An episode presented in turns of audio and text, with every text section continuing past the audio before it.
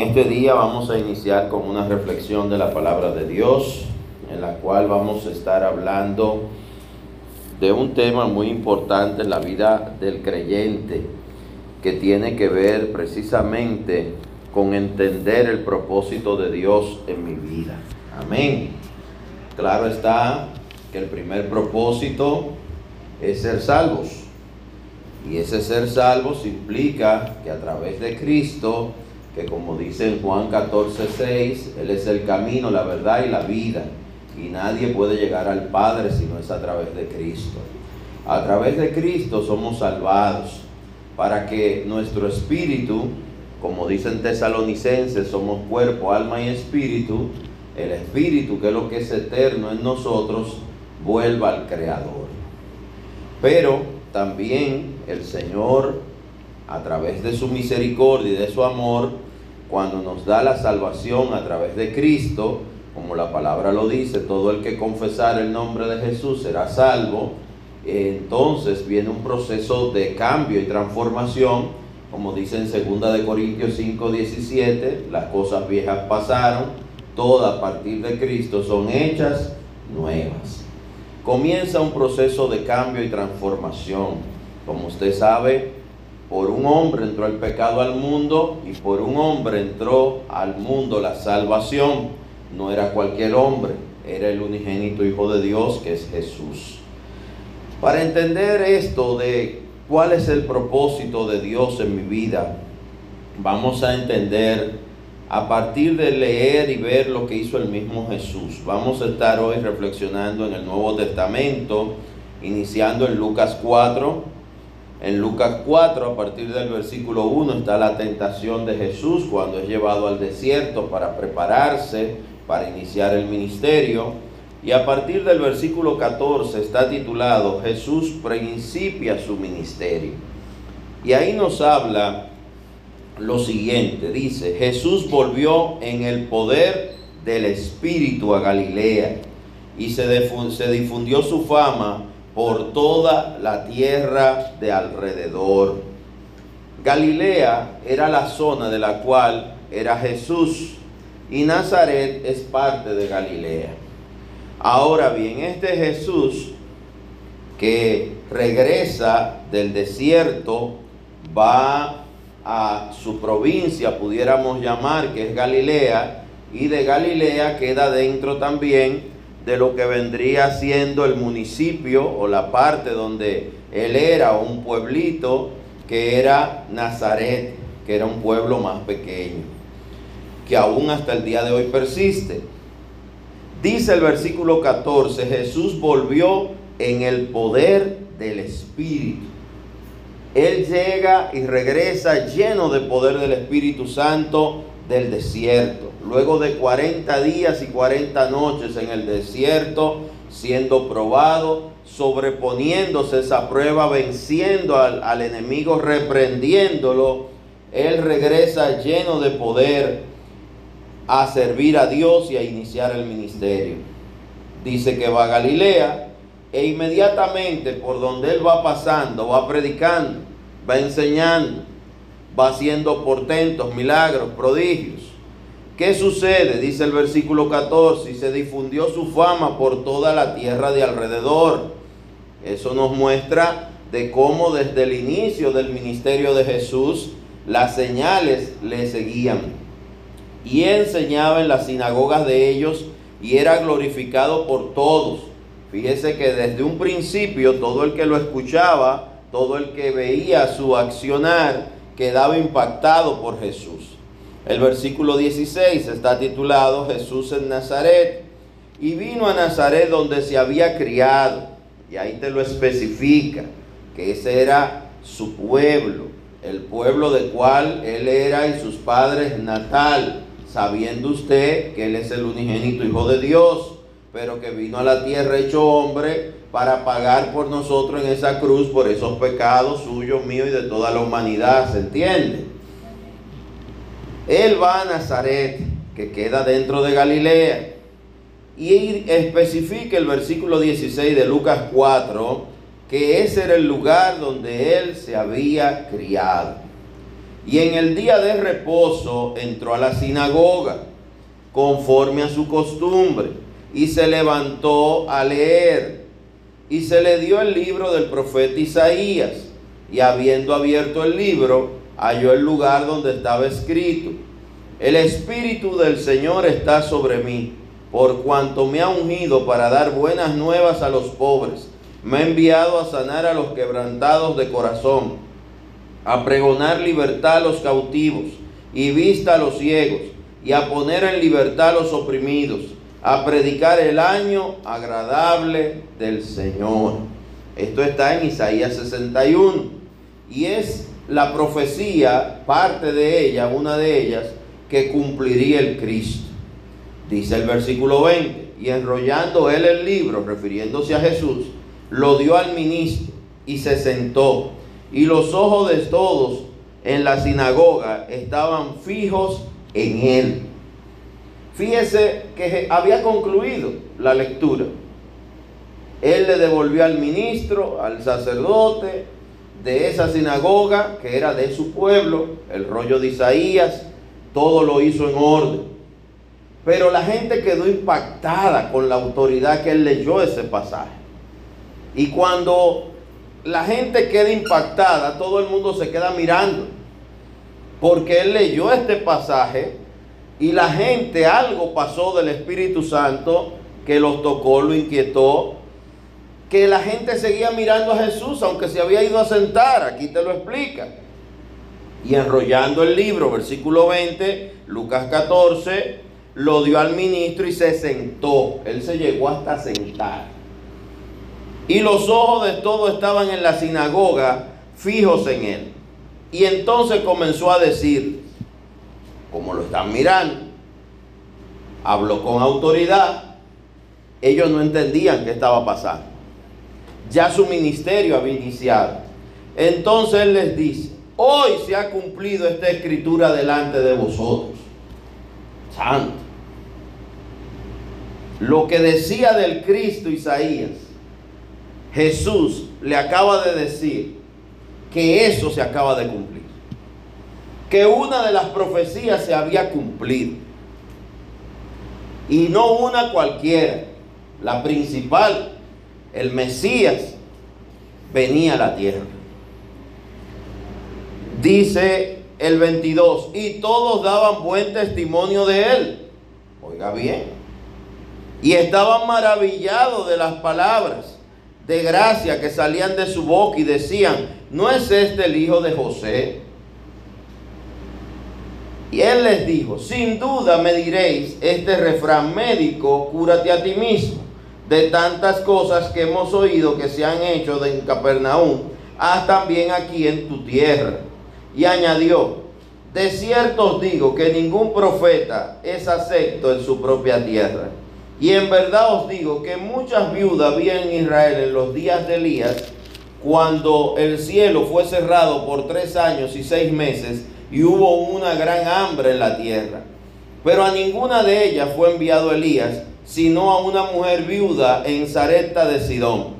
Y muchos leprosos había en Israel en los tiempos del profeta Eliseo, pero ninguno de ellos fue limpiado, sino Naamán el sirio.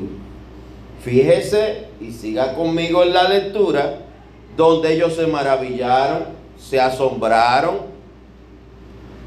hasta se sentían muy, muy impactados con lo que él estaba enseñando.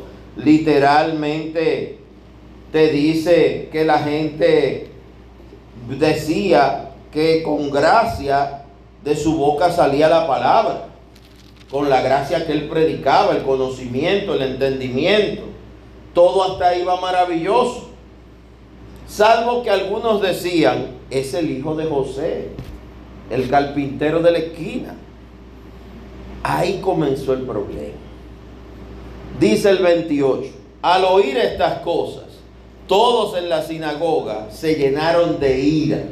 Fíjese como el estar maravillados, el estar alegres, el estar impactados, el recibir bien la palabra pasó a ira. Es un cambio dramático. De maravillarse para bien a ira, a estar airados, iracundos, molestos, incómodos. Eso está ocurriendo en un mismo momento, en un día de culto como hoy. De usted aplaudir, alabar a alguien y decir, oh, mira que la gloria a Dios por la palabra que ha dicho esa persona. Usted molestarse al punto de querer hacerle daño a esa persona. Dice el 28, al oír estas cosas, todos en la sinagoga se llenaron de ira y levantándose le echaron fuera de la ciudad y le llevaron hasta la cumbre del monte sobre el cual estaba edificada la ciudad de ellos para despeñarle. Lo iban a tirar de una loma, de un despeñadero para que se matara. Fíjese el cambio de maravillarse, de elogiar, de estar de acuerdo con lo que él está diciendo, pasaron a airarse, odiarlo, agarrarlo cada uno por un brazo, subir una loma, llevarlo a un precipicio y lo iban a tirar. Y dice el 30, mas él pasó por en medio de ellos y se fue. Jesús tuvo que hacer uso de los dones del Espíritu Santo para que de un momento a otro los que lo iban a tirar fueran de alguna manera turbados, enseguecidos, lo soltaran y él se fue.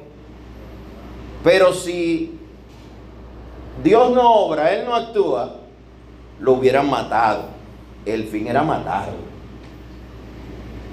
Y comienzo con este pasaje porque es un, un pasaje icónico. Primero porque es cuando el mismo Jesús declara que Isaías 61 se cumple en él, cosa que es así y es real. Y lo que dice Isaías 61 es maravilloso. Es el cumplimiento de que el Mesías llegó a la tierra. Y el Mesías era él. Pero fíjese cómo los seres humanos podemos estar tan distraídos, para llamarlo de alguna manera, tan confundidos que podemos ver al mismo Cristo como lo vieron ellos. Y quizás nosotros solo lo veremos cuando ya nos toque oír a su presencia o llegue su regreso. En ese momento, ellos no lo reconocieron, vieron al hijo de José. Y era el hijo de crianza de José, mas no de sangre. Se había criado en ese pueblo, ciertamente. Pero el mismo Jesús les habla en los versículos 24, 25 en adelante hasta el 27 de que hombres que Dios llamó igual que él, pero él era mayor que ellos, él era el Mesías, el unigénito Hijo de Dios, tampoco fueron reconocidos. Nos habla y pone el ejemplo de Elías que va donde el rey Acab y le dice, vive Jehová en cuya presencia estoy, que no habrá lluvia ni rocío, si no es por mi palabra, y se va. Y pasan tres años y seis meses y no llueve. Cuando Acab reacciona y Jezabel se dan cuenta que la sequía y la hambruna que trajo la sequía vino por la palabra que dio el profeta, al cual no le hicieron caso. No le hicieron caso. Lo dejaron irse tranquilo porque lo vieron como un loco más. Uno más hablando en el nombre de Dios, uno más diciendo cosas. Dios dijo y Dios dijo y Dios dijo. No le hicieron caso. Pero ese no era uno más.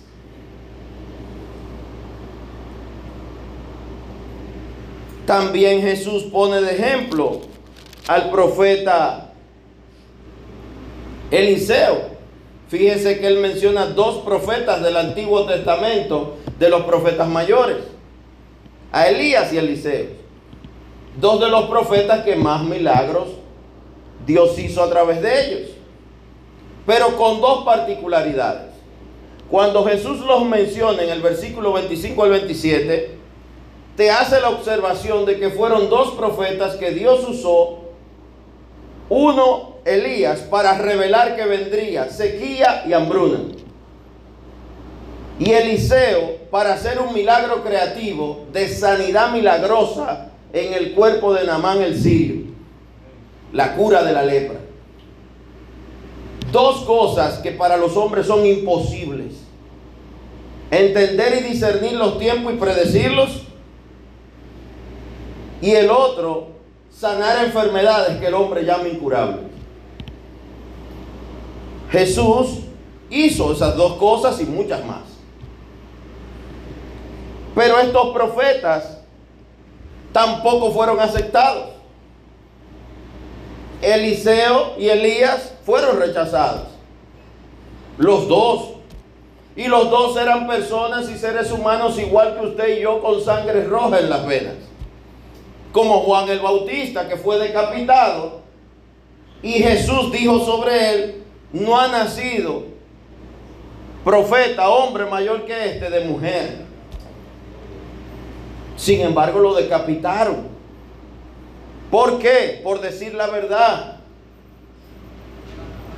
¿Qué sucede con los seres humanos? Que muchas veces, aún los mismos cristianos, no entendemos lo que Dios espera de nosotros. No entendemos la misión a la que Dios nos llama y nos delega. No entendemos de que vivimos en tiempos donde como en ese entonces el Señor tiene propósitos para nuestra vida algo más que comer, bañarnos, tener una profesión, oficio, tener un negocio, los que lo tienen, una profesión los que la tienen, un empleo los que la tienen, una pensión los que lo tienen, tener un bien, una casa, un pedacito de tierra, un rancho de yagua o de plato. El fin de Dios es que usted coma, beba, duerma, viaje de vez en cuando, vaya a la playa, haga una vida familiar según pueda, un día bien, un día mal, un día regular y un día no sé. A eso nos llamó Dios. Nuestro orar, según he leído algunas encuestas y participé de varias de ellas, el orar de las personas por lo regular está relacionado en cosas que quiere, necesita o espera. Casi siempre en eso estamos debatiéndonos. Lo que necesitamos, sea para nosotros o para otros. Pero Dios no tendrá un propósito más grande para todos. No hemos entendido que el destino final no son las cuatro tablas que nos van a meter. No hemos entendido que nadie nos libra de las cuatro tablas, no ser que su cuerpo se pierda en el mar. O en una mina, si usted es minero. Que al final ponen una cruz y dicen ahí ya, porque no se sabe a dónde. Dios tiene algo más para el creyente. Nos llama más. Nos motiva a estar juntos, unánimes, en armonía, para que unidos aún seamos más efectivos. La unión de los hermanos en Cristo y de los cristianos y creyentes se llama iglesia. Pero cada día aparece uno que dice yo no puedo pertenecer a esto porque yo tengo una visión diferente. Y al final hace exactamente lo mismo que de donde salió. Usted se vuelve en el pastor al que usted criticaba. Con el paso de los días y los años, con algunas diferencias, usted termina haciendo lo mismo. Unos más bíblicos, otros menos bíblicos. Siempre habrá algún farsante. Pero los que de verdad con buen corazón buscaron servir a Dios, al final la división es producto de falta de conocimiento bíblico y de temor a Dios. Y de entender que el cuerpo de Cristo tiene pies, manos, dedos. Y la cabeza es Jesús. Pero todo el mundo quiere ser cabeza. No, es el lugar del pastor que la gente quiere. La gente quiere el lugar de Jesús. Y las ovejas las, las pastorea al final el buen Jesús.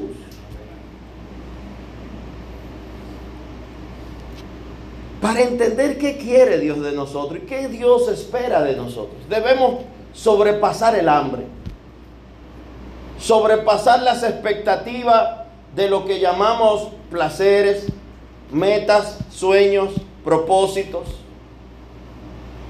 Hay que sobrepasar el pensar en esta semana y pensar en algo más allá de una semana o de un día. Jesús predicó y enseñó y envió a sus discípulos a predicar y enseñar para algo que todavía hoy, miles de años después, sigue cobrando vida y efecto, la salvación. En alguna parte del camino nos hemos confundido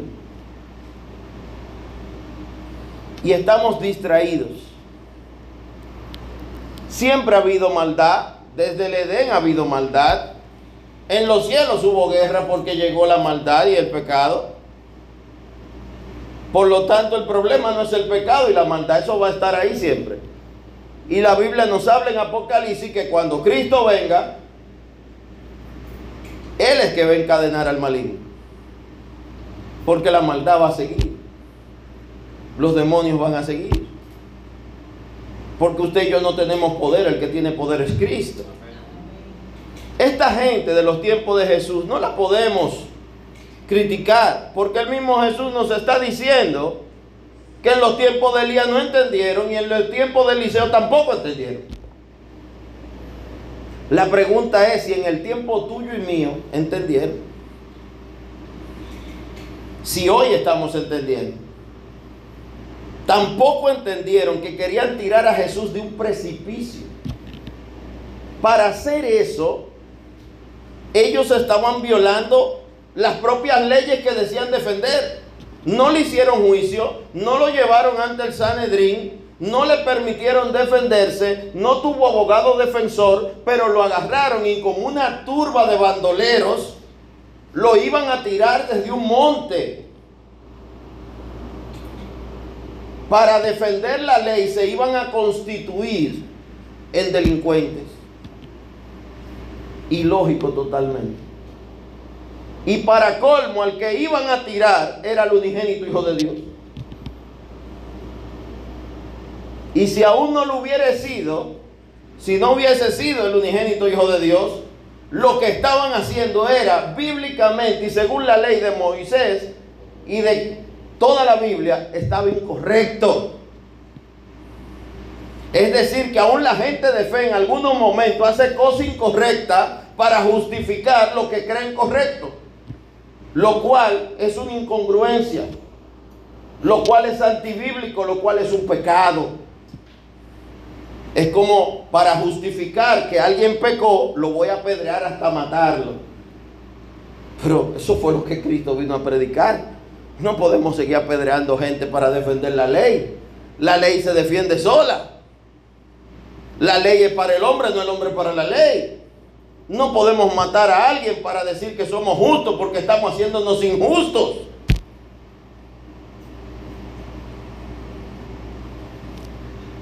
Eliseo curó a Namán, no, lo curó Dios, pero usó Eliseo. Pero aún así Eliseo recibió oposición. Tanto que el mismo rey de los tiempos de Eliseo lo perseguía. Hubo un momento donde hasta lo quería atrapar para entregárselo al rey que le hacía la guerra a él. Para entregarle al enemigo del rey, del reino, al profeta que era de Dios y que defendía el reino. Incongruente también. Opuesto también. Elías vive situaciones similares. Vamos a ver otro ejemplo.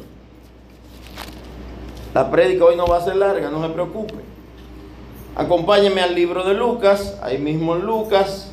Vamos al capítulo 8.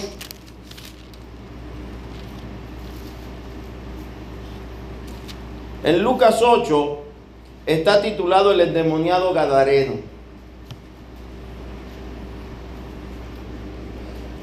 Gadara, los gadarenos son los habitantes de Gadara. Y Gadara es una ciudad que queda en la orilla opuesta a Galilea. Por lo tanto, sería como si usted está en Samaná, usted mira y ve a Sabana de la Mar del otro lado. Bueno, aquí dice, en un lado de ellos, ¿verdad? Dice el Gadareno endemoniado, Lucas 8, 26. Y arribando a la tierra de los Gadarenos, que está en la ribera opuesta a Galilea, al llegar él a tierra, vino a su encuentro un hombre de la ciudad endemoniado desde hacía mucho tiempo. Y no vestía ropa, lo que quiere decir que estaba desnudo, ni moraba en casa, sino en los sepulcros. Este, al ver a Jesús, lanzó un gran grito y postrándose a sus pies, exclamó a gran voz, ¿qué quieres conmigo, Jesús, Hijo de Dios altísimo? Oiga bien, el endemoniado sabía quién era Jesús y los gadarenos no. El enemigo identifica a Jesús. Qué tremendo que los que decimos ser de Dios y de servir a Dios y seguir a Dios y ser cristianos, no nos reconocemos entre nosotros mismos. Más bien muchas veces nos comemos unos con otros. Nos hacemos la vida difícil. Nos criticamos, nos dañamos, nos perjudicamos. Las redes están llenas de cristianos acabando con cristianos. De pastores contradiciendo la enseñanza de otros pastores ¿En qué edificará que todo el mundo diga que todos están equivocados? Lo único que va a servir es al enemigo y a sus planes. Predique la verdad y deje que el otro haga lo que Dios le mandó a hacer. Y si no lo mandó Dios, va a desfallecer y va a desaparecer. Pero Juan el Bautista lo desaparecieron y no era el propósito de Dios. A Jesús lo crucificaron y era el propósito de Dios porque resucitaría. Él ponía su vida porque él la podía recobrar. Ahora Elías se lo llevó un carro de fuego. Si no se lo lleva el carro de fuego, lo andaban buscando para matarlo. A no se lo llevó Dios también. Pero en el tiempo de la gracia, Pedro fue crucificado de cabeza, Pablo fue decapitado, Esteban fue apedreado. Y el único que no murió por muerte violenta fue Juan, el escritor de Apocalipsis, el más joven de todos, que murió de viejo. Y era porque había una palabra de Dios sobre él, que dijo el mismo Jesús. Porque él tenía que recibir el Apocalipsis para dejárnoslo a nosotros. Ese durmió de viejo. Por eso, no califique que alguien está con Dios o no está con Dios por la forma en que muere, en la que vive o por la que es contendido. Porque por lo regular, y lo vamos a ver más adelante, el mundo contiende lo que es de Dios. El mundo sí sabe lo que es de Dios. Pero los de Dios no saben lo que es de Dios, no lo identifica. ¿Por qué?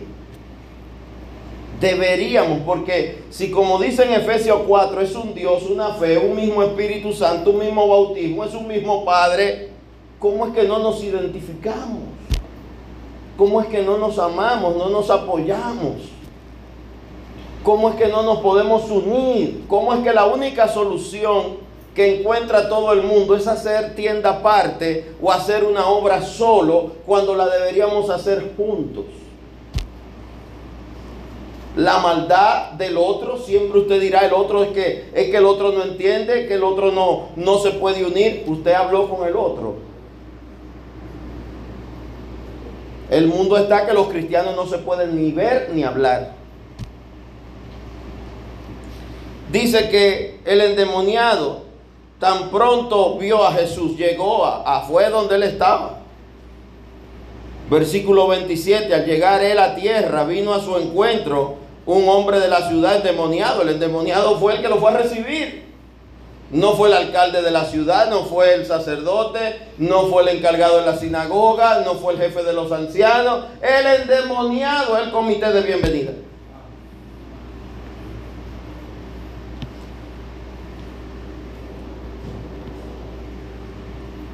Y dice que ese hombre estaba endemoniado desde hacía mucho tiempo.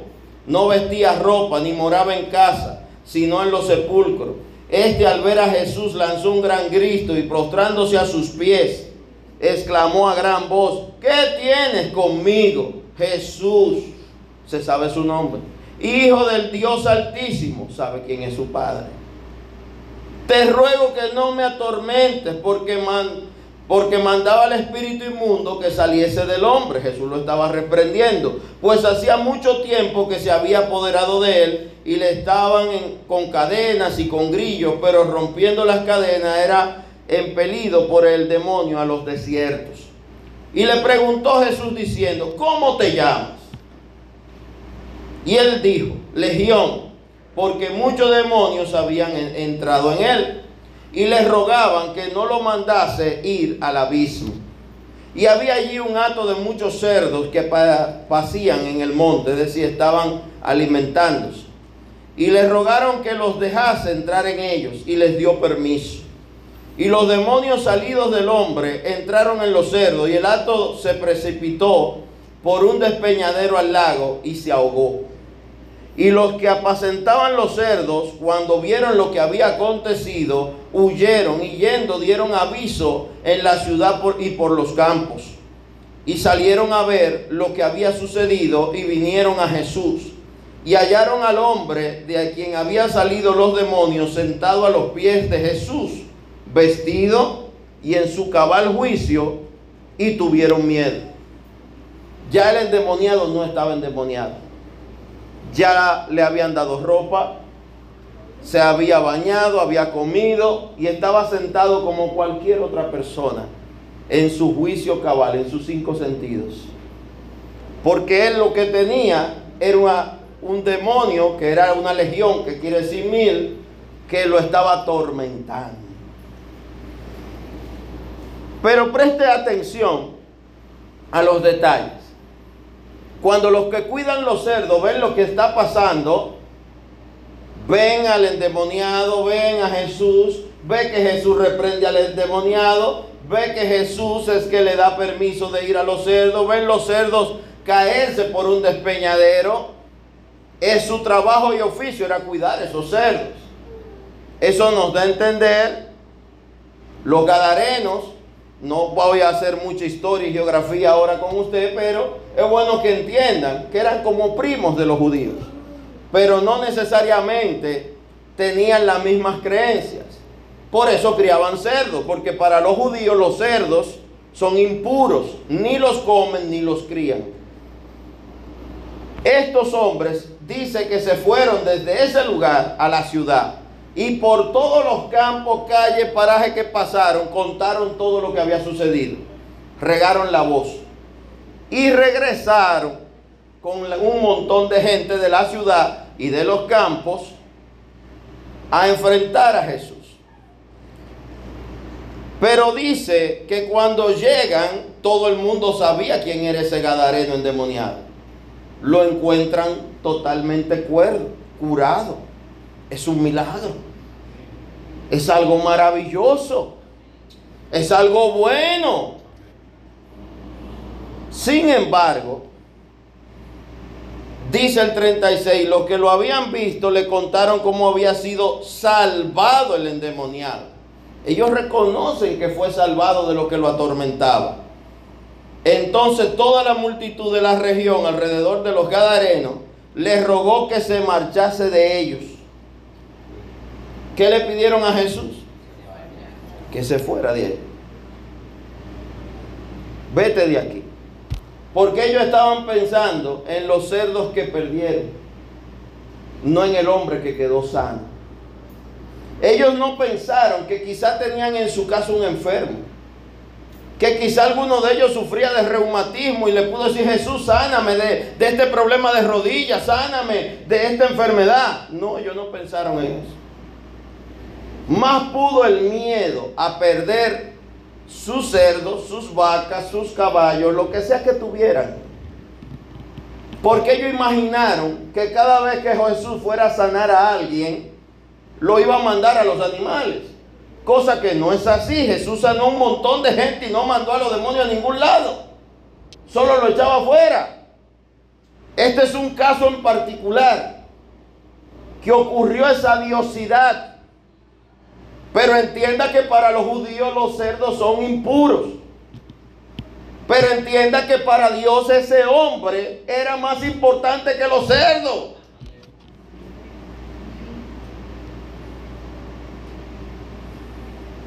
Le pidieron a Jesús que se fuera. Y le tenían miedo en vez de maravillarse, de admirarlo, en vez de decirle, predícanos, ora por nosotros. No. Oír su predicación, ¿de qué es que habla este hombre? ¿Con qué autoridad hace esto? Vamos a escucharlo. No, vete de aquí. Dice y Jesús entrando en la barca, se volvió y se fue. Él a sus discípulos cuando los envía, también le dice lo mismo, donde vayan, si no son bienvenidos ni recibidos, sacudan el polvo de vuestros pies y la paz que ustedes iban a dejar en ese lugar, la bendición, que se vaya con ustedes. Dice el 38, y el hombre a quien había, de quien habían salido los demonios les rogaba que le dejase estar con él. Pero Jesús le despidió diciendo, vuélvete a tu casa y cuenta cuán grandes cosas ha hecho Dios contigo. El mismo Jesús llama a lo que a él le había ocurrido grandes cosas. Dios hizo algo grande en la vida de este hombre, le dio una nueva oportunidad. Lo salvó, lo liberó, recobró su juicio cabal. Sin embargo, de los del lugar, Jesús no pudo hacer más nada, no pudo sanar a nadie más, no pudo salvar ni liberar a nadie más, porque lo echaron, como lo echaron de Nazaret, como lo echaron de varias ciudades más que él menciona, como Corazín y otras ciudades que en el Nuevo Testamento él menciona, donde no pudo hacer grandes milagros porque no creían en él.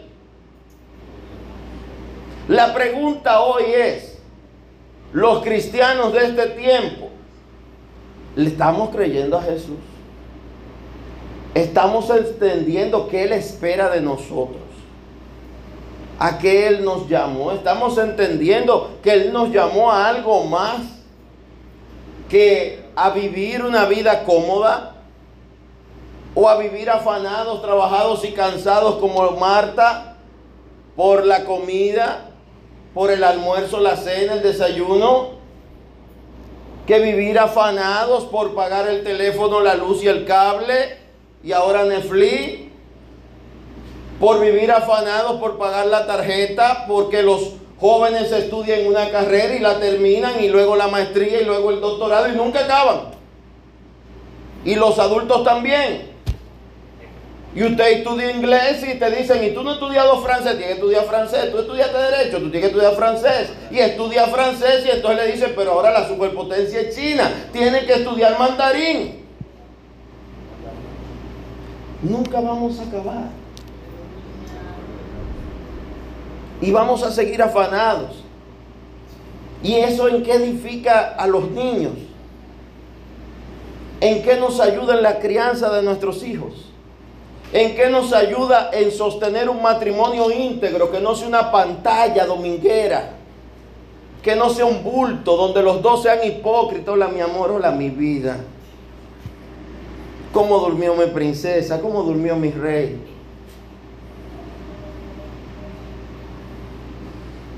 La hipocresía se ha vuelto una constante en los matrimonios. Estamos juntos, pero separados. Compartimos la finanza, pero no la cama. Dormimos juntos, pero no somos una carne. Vivimos con nuestros hijos en una misma casa. Llevamos los apellidos, mas no somos familia porque no sabemos lo que el otro está haciendo, pensando ni sintiendo.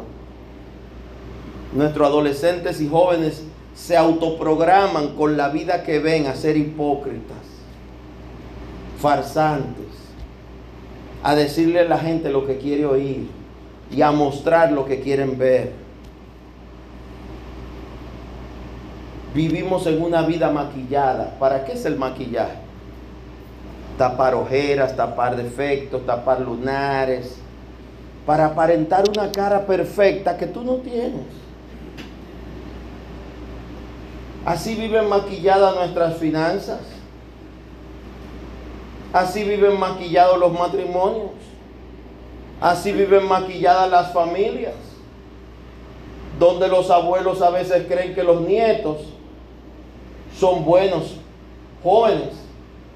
No saben que ese joven ha destruido la vida de tres o cuatro jovencitas.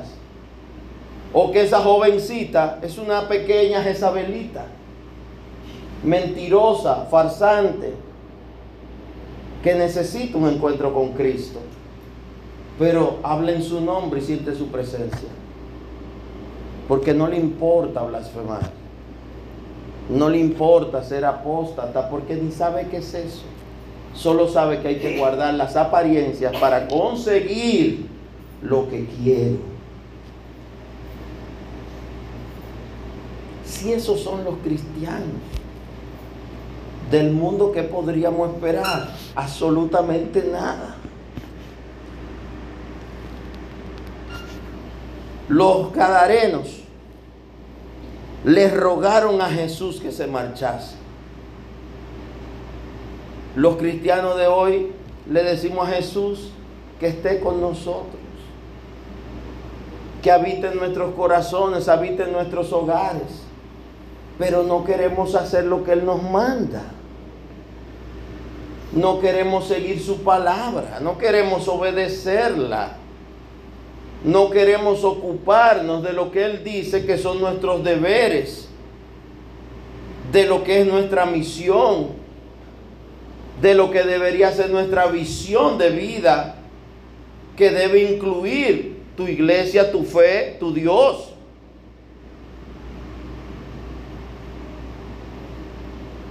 Esto es algo muy simple, que estamos pasando por alto en el mundo entero, todas las denominaciones, hasta donde predican los superfilósofos de la fe de este tiempo, las mega iglesias donde están los superpastores que tienen todos los doctorados y todo el conocimiento bíblico, que te dicen que ya no hay apóstoles, que ya no hay profetas, que ya no hay de nada, que solo quedan pastores porque ellos usan ese título.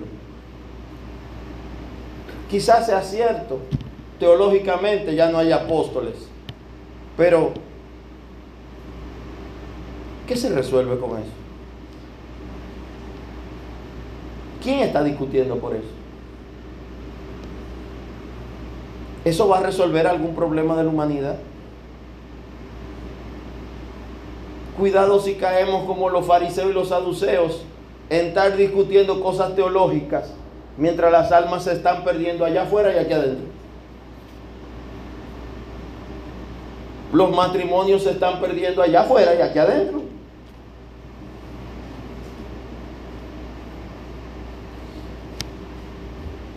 Dice Jesús, acompáñenme, con esto concluyo, si la alabanza está, se puede ir organizando. El libro de Juan es un libro maravilloso. En Juan 15 vamos a leer el 18 en adelante, donde está titulado El mundo os aborrecerá. Lo que más me preocupa es que ahora nos aborrece el mundo y nos aborrecemos entre nosotros. Y a otros ni le importa el mundo ni le importa a sus hermanos tampoco. Estamos en el reino de los yo. Todo es yo, yo, yo y yo. Y después yo otra vez. El yoísmo es un partido, no es una forma de vivir y de pensar. ¿Quién importa? Yo. ¿Qué hay que hacer? Lo que yo quiero. ¿Qué deben predicar? Lo que yo quiero oír. Hay gente que quizá hoy vino con el deseo de oír algo. Y lo que yo estoy predicando le molesta. Dice ese hombre, en vez de estar predicando el amor de Cristo que Él siente por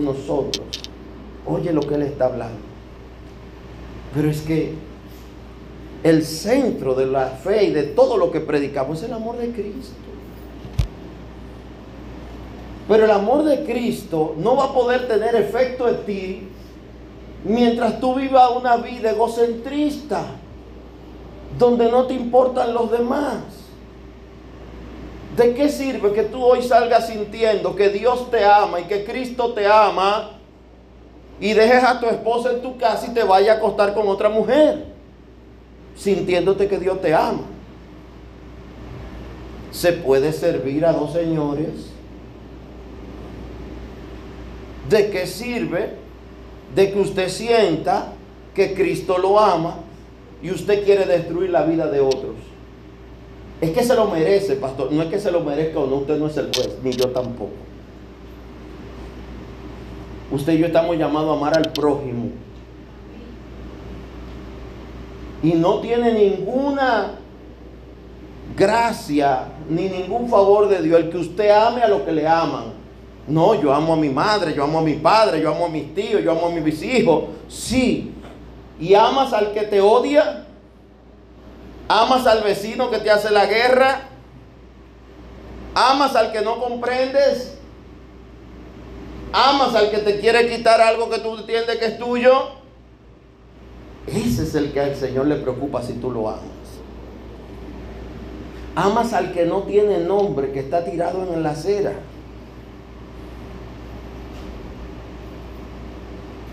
Los cristianos estamos muy confundidos. Hemos olvidado la misión primaria. Amar a Dios, amar al prójimo. Y mi prójimo más cercano inicia con mi familia sanguínea, con la familia de la fe. Pero eso se va extendiendo. Hasta los extraños y desconocidos son prójimos primarios también.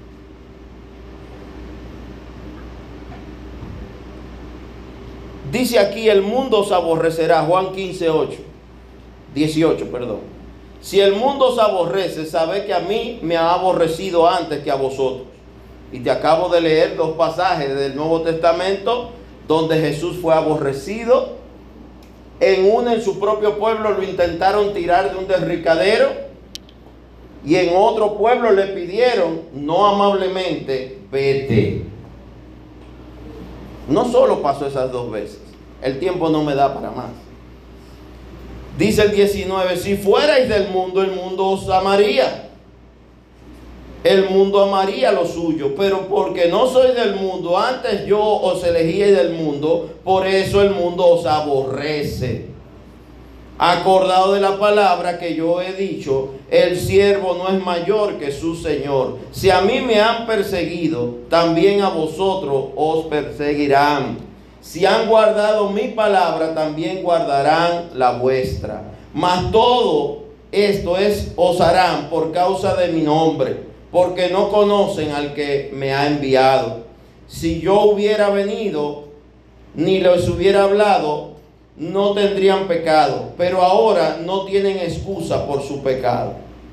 ¿Qué dice él? Si yo, es decir, Cristo, no hubiera venido, ni nos hubiera hablado, no tendríamos pecado. Pero ahora no tienen excusa por su pecado. Usted y yo conocemos la verdad y la verdad no ha libertado. Y esa verdad que es Cristo que no ha libertado, donde Él nos ha enseñado que hay que amar a Dios y amar al prójimo, donde Él nos llama como cuerpo de Cristo a estar juntos y unánimes, donde Él nos manda a que nuestra fe produzca obras, Debe haber oración y acción, no solo oración. Hay gente que solo ora. El que ora y no obra no está haciendo nada. Jesús es muy claro. Y su verdad nos ha hecho libres. Las vendas ya cayeron de nuestros ojos, las escamas también. La pregunta es, ¿qué vamos a hacer? Y dice el 23, el, el que me aborrece a mí, también a mi Padre aborrece si yo no hubiese hecho entre ellos obras que ninguno otro haya hecho, no tendrían pecado, pero ahora han visto y han aborrecido a mí y, y, a mi Padre. Pero esto es para que se cumpla la palabra que está escrita en su ley. Sin causa me aborrecieron. Jesús vino a hacer bien, le pagaron mal. Jesús viene a tu vida y a mi vida a salvarnos. ¿Por qué nuestra paga a Él sería mentirle? O tratar de engañarle. O hablar en su nombre falsamente. ¿Por qué nuestra paga por la salvación tan grande que hemos recibido al Señor sería darle la espalda a Él, a su palabra, a su mandato, a su obra y a su reino? Si usted es una hija y un hijo de Dios, salvado por la gracia de Dios, no puede quedarse de brazos cruzados. Dice el 26, pero cuando venga el consolador a quien yo os enviaré del Padre, el Espíritu de verdad, el cual procede del Padre, él dará testimonio acerca de mí. Y vosotros daréis testimonio también porque habéis estado conmigo desde el principio. Estas cosas os he hablado para que no tengáis tropiezo. Os expulsarán de las sinagogas y aún viene la hora cuando cualquiera que os mate pensará que rinde servicio a Dios. Y harán esto porque no conocen al Padre ni a mí. Mas os he dicho estas cosas para que cuando llegue la hora os acordéis de que ya os lo había dicho. Jesús dice esto a sus discípulos. Hoy en día, burlarse de la fe de los cristianos es un pasatiempo. Hay, hay memes y páginas que tienen millones de reproducciones. De hecho, aquí hay unos movimientos muy extraños de gente que trata de hacer graciosas cosas que son burlas a la fe. Y logran su cometido, que es conseguir likes. Sin embargo, olvidan que de quien se burlan al final es de la fe. Y la fe está basada en Cristo. Rechazar a Cristo no es algo nuevo. Decir que no entienden qué tienen que hacer es algo muy común.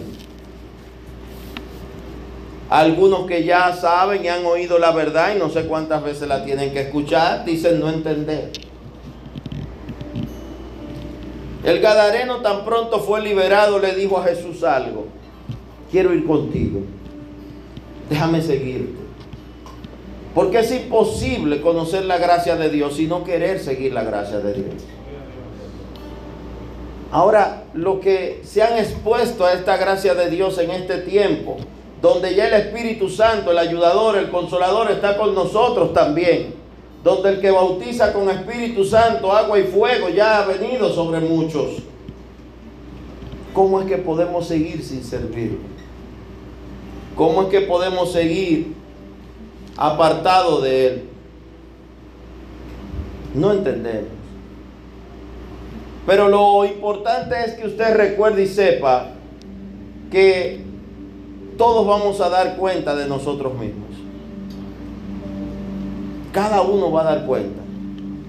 Cada uno, cada uno, cada persona, cada familia que se llaman a sí mismos todos cristianos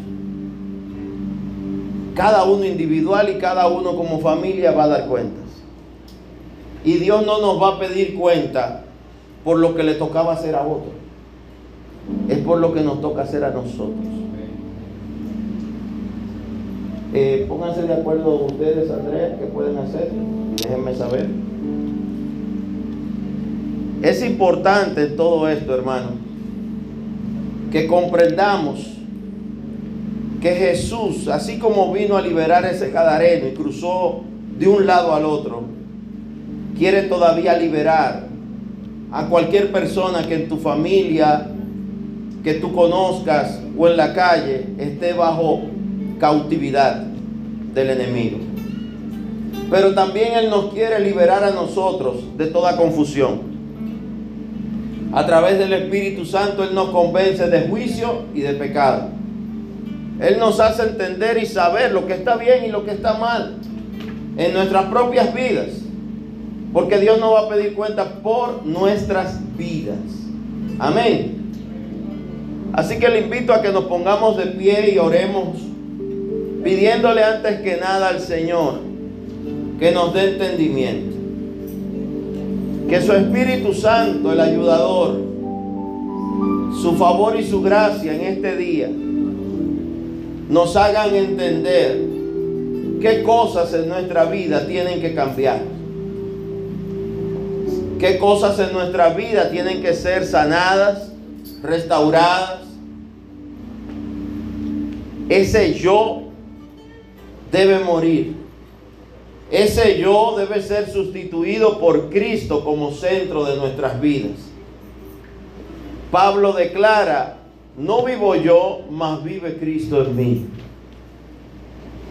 Cuando entendemos que morir al yo no es dejar de ser quienes somos, es ser libres de la esclavitud de vivir para otros y no para Dios. De vivir pensando que lo mejor es lo que poseemos, tenemos o hacemos. Y dejamos de ver las maravillas que Dios puede hacer en tu vida sin que cueste un centavo. Si usted está aquí, póngase de pie si sus pies le funcionan. Y vamos a orar pidiéndole a Dios que Él nos des entendimiento. Dice la palabra, si a alguno le faltara sabiduría, pídasela a Dios. Padre, hoy a través de tu Espíritu Santo, en el nombre de Jesucristo, te pedimos tu sabiduría, la que viene del cielo, la que viene a través de tu Espíritu. Danos el entendimiento pleno, Señor, de lo que hay que cambiar en nuestras vidas. Ayúdanos, Señor, a abrir nuestros corazones a ti, oh Jesús, para que en tu nombre, oh Jesucristo, tú puedas transformar, cambiar, mover de lugar y organizar todo lo que hay dentro de nosotros. Que entendamos que cada ser humano es único. Es una creación preciosa tuya. Donde tú le diste capacidades, cualidades, actitudes únicas. Talentos. Donde tú has puesto tu favor y tu gracia. Ayúdanos a entender, Señor que nosotros no tenemos que decidir por otros ni controlar la vida de otros. Estamos llamados a compartir las vidas con los demás. Por eso la fe es para compartirse, no para enseñarse o obligarse. Nadie puede enseñar a otro a tener fe porque la fe es un fruto del Espíritu y un don del Espíritu. Solo te puedo mostrar y decir lo que la fe ha hecho en mi vida. Lo que la fe hizo en la vida de otros en la Biblia. Pero lo que la fe va a producir en ti quizás sea mejor o mayor que lo que pudo haber producido en mí. Por eso en este día, Señor, danos sabiduría, Padre, para acercarnos a ti correctamente, entendiendo que en la tierra no hay perfección que en la tierra siempre habrá afán, que en la tierra, como dice Juan 16, 33, tendremos aflicciones, pero no debemos temer, porque ya tú venciste a ese mundo que nos aflige. Y todas las, todas las cosas aquí en la tierra son pasajeras. Lo único eterno en nosotros es el Espíritu y debemos vivir de acuerdo a tu voluntad para que ese espíritu vuelva al Creador a través de Cristo. En esta mañana, Señor, líbranos de la ira. Despójanos de todo rencor. Un corazón que ama a Cristo será sanado y liberado de todo ese peso y cargas que tienen que ver con las cosas carnales que en esta mañana el Señor a través de Cristo nos haga entender en esta historia del Gadareno que lo más importante es la liberación que él recibió, no los cerdos que se perdieron. Si tienes que perder algo para ganar a Cristo, piérdelo con gozo. Si tienes que entregar algo, dejar algo para seguir a Cristo, déjalo con gozo. Sean actitudes, sean formas de actuar o de pensar, ofréndaselas al Señor y dile, Señor, el chisme no tendrá cabida en mi vida. Esta mala actitud no tendrá cabida en mi vida. No guardaré rencor. No miraré a los demás como que son menos porque todos somos iguales. Dejaré de sentirme imperfecto porque tu palabra dice que fui creado a tu imagen y semejanza. Ayúdanos, Señor, a creerte a ti por encima de todo murmullo que el enemigo pueda tener en los oídos. Todo mal recuerdo que quede atrás en el nombre de Jesucristo. Todo pasado se enterrado en el nombre de Jesucristo. Que a partir de este día vivamos de las cosas nuevas que Cristo hace en nuestra vida. Las cosas viejas pasaron, dice tu palabra y a partir de ti, Jesús, todas son hechas nuevas. Comienza, oh Jesucristo, a hacer cosas nuevas en los corazones en esta mañana. Danos nuevo gozo, que es un fruto del Espíritu. Danos tu fe, que es un fruto del Espíritu. Danos tu amor, que es un fruto del Espíritu de Gálatas 5. Danos, Señor, el don de la fe como está en tu palabra. Fe para creer, fe para obrar, fe para seguirte, fe para ponerte a ti primero antes que mis gustos o quereres. Que en este día nos demos la oportunidad de dejar a Cristo obrar en nuestros corazones. Nada perderemos, solo ganaremos. Porque cuando Cristo llena una vida, de su gracia, su favor, su amor, su misericordia.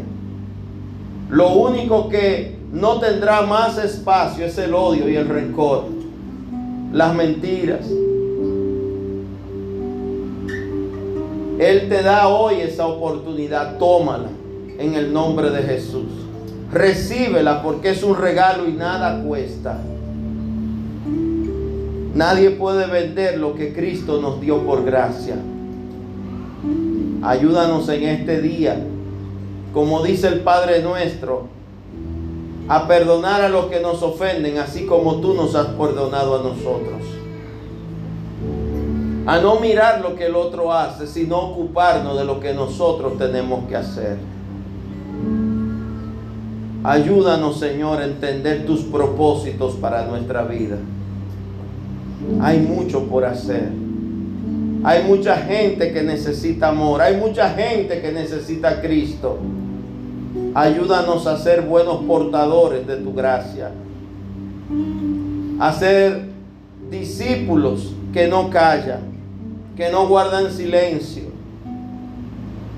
que saben como la sierva de la casa de Naamán, que aunque era esclava y prisionera, y estaba cautiva en contra de su voluntad, viendo a Amán el que la había hecho esclava, enfermo de lepra, sabiendo ella que podía ser curado, no cayó, no se alegró de su mal,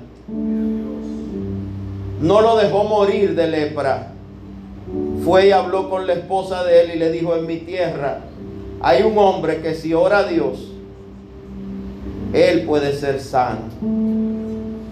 Y gracias a la palabra de esa sierva, esclava, que fue sacada de su tierra en contra de su voluntad, aunque había recibido mal, ahora ella actuaba con misericordia.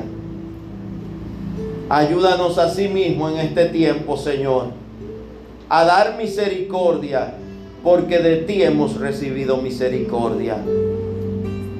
Ayúdanos a ser misericordiosos por medio de llevar a Cristo a otros, sin importar, oh Señor, tantas situaciones que se oponen, tantas cosas que no nos dejan avanzar.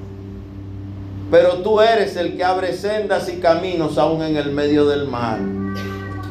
En este día ponemos todo en tus manos, nuestras vidas, corazones. Queremos que en el centro de nuestro corazón reine Cristo. Cristo, Rey de nuestra vida. Cristo, Rey de nuestro hogar. Y todo será diferente para bien.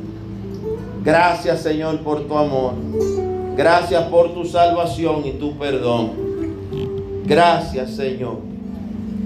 Y vamos a adorar a Dios en este día. Y vamos a decirle a Dios que Él ha sido bueno. Levante una manita al cielo y vamos a cantar. Mi Dios, tu Dios, ha sido bueno, muy bueno. Él nos ha perdonado, redimido. A través de Cristo nos ha salvado. Ahora démosle gracias a Él, como solo Él las merece. Amén.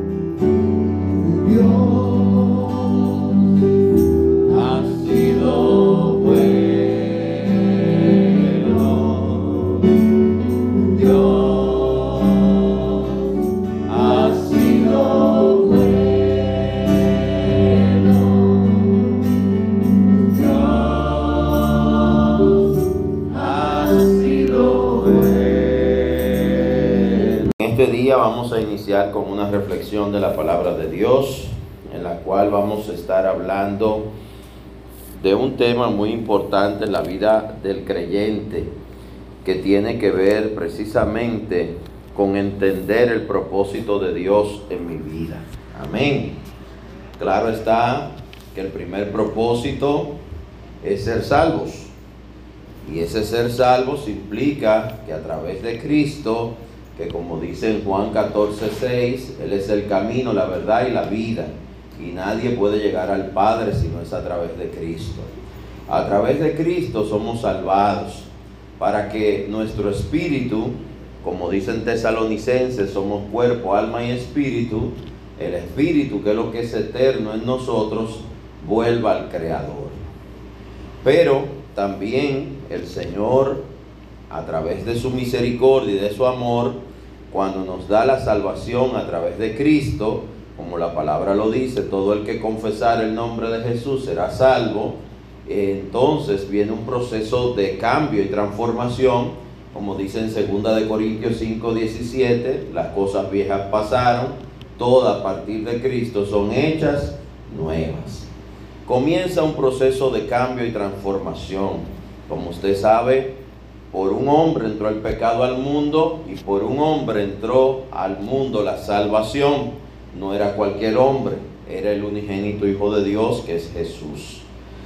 Para entender esto de cuál es el propósito de Dios en mi vida, vamos a entender a partir de leer y ver lo que hizo el mismo Jesús. Vamos a estar hoy reflexionando en el Nuevo Testamento, iniciando en Lucas 4, en Lucas 4, a partir del versículo 1, está la tentación de Jesús cuando es llevado al desierto para prepararse, para iniciar el ministerio.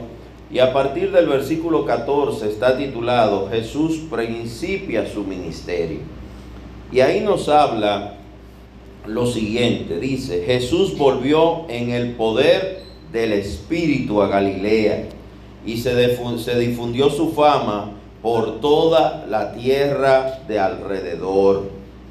Galilea era la zona de la cual era Jesús y Nazaret es parte de Galilea. Ahora bien, este Jesús que regresa del desierto va a su provincia, pudiéramos llamar, que es Galilea, y de Galilea queda dentro también de lo que vendría siendo el municipio o la parte donde él era, un pueblito que era Nazaret, que era un pueblo más pequeño, que aún hasta el día de hoy persiste. Dice el versículo 14, Jesús volvió en el poder del Espíritu. Él llega y regresa lleno de poder del Espíritu Santo del desierto. Luego de 40 días y 40 noches en el desierto, siendo probado, sobreponiéndose esa prueba, venciendo al, al enemigo, reprendiéndolo, Él regresa lleno de poder a servir a Dios y a iniciar el ministerio. Dice que va a Galilea e inmediatamente por donde Él va pasando, va predicando, va enseñando, va haciendo portentos, milagros, prodigios. ¿Qué sucede? Dice el versículo 14, y se difundió su fama por toda la tierra de alrededor. Eso nos muestra de cómo desde el inicio del ministerio de Jesús las señales le seguían. Y enseñaba en las sinagogas de ellos y era glorificado por todos. Fíjese que desde un principio todo el que lo escuchaba, todo el que veía su accionar, quedaba impactado por Jesús. El versículo 16 está titulado Jesús en Nazaret. Y vino a Nazaret donde se había criado. Y ahí te lo especifica, que ese era su pueblo, el pueblo del cual él era y sus padres natal, sabiendo usted que él es el unigénito Hijo de Dios, pero que vino a la tierra hecho hombre para pagar por nosotros en esa cruz por esos pecados suyos, míos y de toda la humanidad, ¿se entiende? Él va a Nazaret, que queda dentro de Galilea, y especifica el versículo 16 de Lucas 4, que ese era el lugar donde él se había criado. Y en el día de reposo entró a la sinagoga, conforme a su costumbre, y se levantó a leer. Y se le dio el libro del profeta Isaías. Y habiendo abierto el libro, halló el lugar donde estaba escrito, el Espíritu del Señor está sobre mí por cuanto me ha ungido para dar buenas nuevas a los pobres, me ha enviado a sanar a los quebrantados de corazón, a pregonar libertad a los cautivos y vista a los ciegos, y a poner en libertad a los oprimidos, a predicar el año agradable del Señor. Esto está en Isaías 61 y es la profecía, parte de ella, una de ellas, que cumpliría el Cristo. Dice el versículo 20, y enrollando él el libro, refiriéndose a Jesús, lo dio al ministro y se sentó. Y los ojos de todos en la sinagoga estaban fijos en él. Fíjese que había concluido la lectura. Él le devolvió al ministro, al sacerdote de esa sinagoga, que era de su pueblo, el rollo de Isaías, todo lo hizo en orden. Pero la gente quedó impactada con la autoridad que él leyó ese pasaje.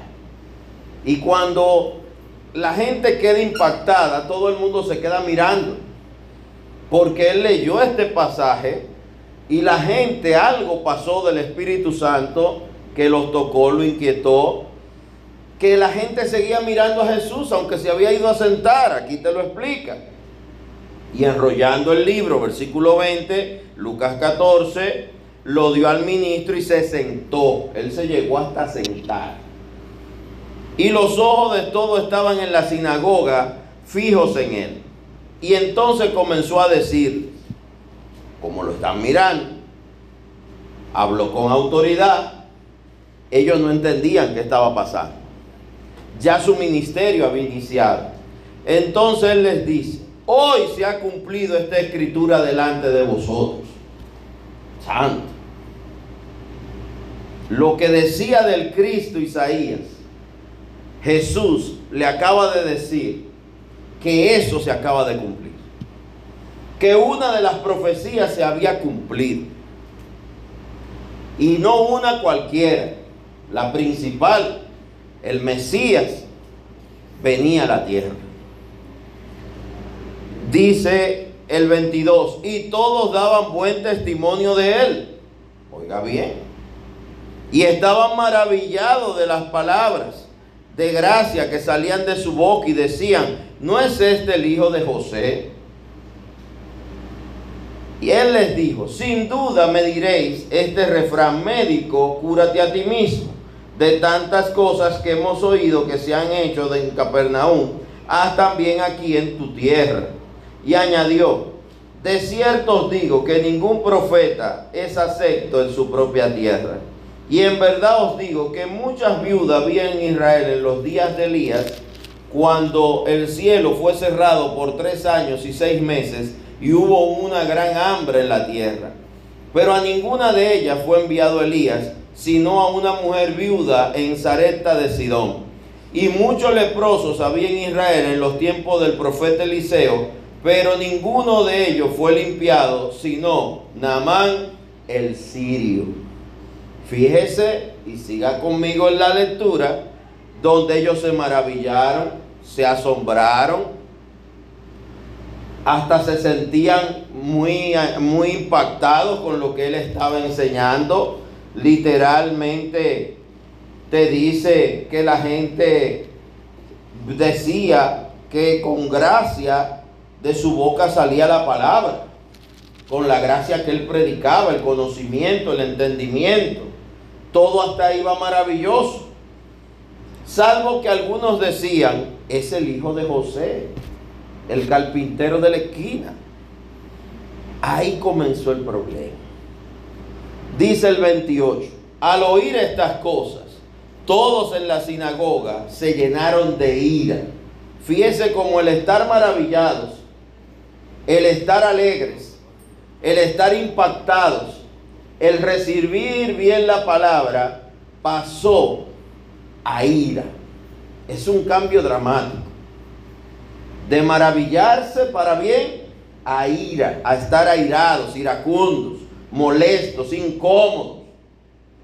Eso está ocurriendo en un mismo momento, en un día de culto como hoy. De usted aplaudir, alabar a alguien y decir, oh, mira que la gloria a Dios por la palabra que ha dicho esa persona. Usted molestarse al punto de querer hacerle daño a esa persona. Dice el 28, al oír estas cosas, todos en la sinagoga se llenaron de ira y levantándose le echaron fuera de la ciudad y le llevaron hasta la cumbre del monte sobre el cual estaba edificada la ciudad de ellos para despeñarle. Lo iban a tirar de una loma, de un despeñadero para que se matara. Fíjese el cambio de maravillarse, de elogiar, de estar de acuerdo con lo que él está diciendo, pasaron a airarse, odiarlo, agarrarlo cada uno por un brazo, subir una loma, llevarlo a un precipicio y lo iban a tirar. Y dice el 30, mas él pasó por en medio de ellos y se fue. Jesús tuvo que hacer uso de los dones del Espíritu Santo para que de un momento a otro los que lo iban a tirar fueran de alguna manera turbados, enseguecidos, lo soltaran y él se fue. Pero si Dios no obra, Él no actúa, lo hubieran matado. El fin era matarlo. Y comienzo con este pasaje porque es un, un pasaje icónico. Primero porque es cuando el mismo Jesús declara que Isaías 61 se cumple en él, cosa que es así y es real. Y lo que dice Isaías 61 es maravilloso. Es el cumplimiento de que el Mesías llegó a la tierra. Y el Mesías era él. Pero Fíjese cómo los seres humanos podemos estar tan distraídos, para llamarlo de alguna manera, tan confundidos, que podemos ver al mismo Cristo como lo vieron ellos, y quizás nosotros solo lo veremos cuando ya nos toque oír a su presencia o llegue su regreso. En ese momento, ellos no lo reconocieron, vieron al hijo de José. Y era el hijo de crianza de José, mas no de sangre. Se había criado en ese pueblo, ciertamente. Pero el mismo Jesús les habla en los versículos 24, 25 en adelante hasta el 27, de que hombres que Dios llamó igual que él, pero él era mayor que ellos, él era el Mesías, el unigénito Hijo de Dios, tampoco fueron reconocidos. Nos habla y pone el ejemplo de Elías, que va donde el rey Acab y le dice, vive Jehová en cuya presencia estoy que no habrá lluvia ni rocío, si no es por mi palabra, y se va. Y pasan tres años y seis meses y no llueve.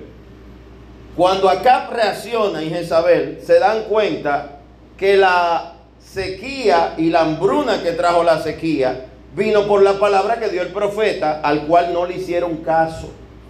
No le hicieron caso. Lo dejaron irse tranquilo porque lo vieron como un loco más uno más hablando en el nombre de Dios, uno más diciendo cosas, Dios dijo y Dios dijo y Dios dijo. No le hicieron caso, pero ese no era uno más.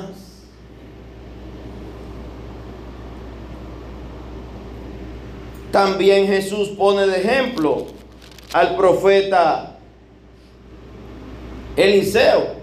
Fíjense que él menciona dos profetas del Antiguo Testamento, de los profetas mayores a Elías y Eliseo, dos de los profetas que más milagros Dios hizo a través de ellos, pero con dos particularidades. Cuando Jesús los menciona en el versículo 25 al 27, te hace la observación de que fueron dos profetas que Dios usó, uno Elías para revelar que vendría sequía y hambruna y Eliseo para hacer un milagro creativo de sanidad milagrosa en el cuerpo de Namán el sirio, la cura de la lepra. Dos cosas que para los hombres son imposibles. Entender y discernir los tiempos y predecirlos. Y el otro, sanar enfermedades que el hombre llama incurables. Jesús hizo esas dos cosas y muchas más. Pero estos profetas tampoco fueron aceptados. Eliseo y Elías fueron rechazados. Los dos. Y los dos eran personas y seres humanos igual que usted y yo con sangre roja en las venas. Como Juan el Bautista que fue decapitado. Y Jesús dijo sobre él, no ha nacido profeta, hombre mayor que este de mujer. Sin embargo, lo decapitaron. ¿Por qué? Por decir la verdad. ¿Qué sucede con los seres humanos? Que muchas veces, aún los mismos cristianos, no entendemos lo que Dios espera de nosotros. No entendemos la misión a la que Dios nos llama y nos delega. No entendemos de que vivimos en tiempos donde como en ese entonces el Señor tiene propósitos para nuestra vida, algo más que comer, bañarnos, tener una profesión, oficio, tener un negocio, los que lo tienen, una profesión los que la tienen, un empleo los que la tienen, una pensión los que lo tienen, tener un bien, una casa, un pedacito de tierra, un rancho de zinc, de yagua o de plato. El fin de Dios es que usted coma, beba, duerma, viaje de vez en cuando, vaya a la playa,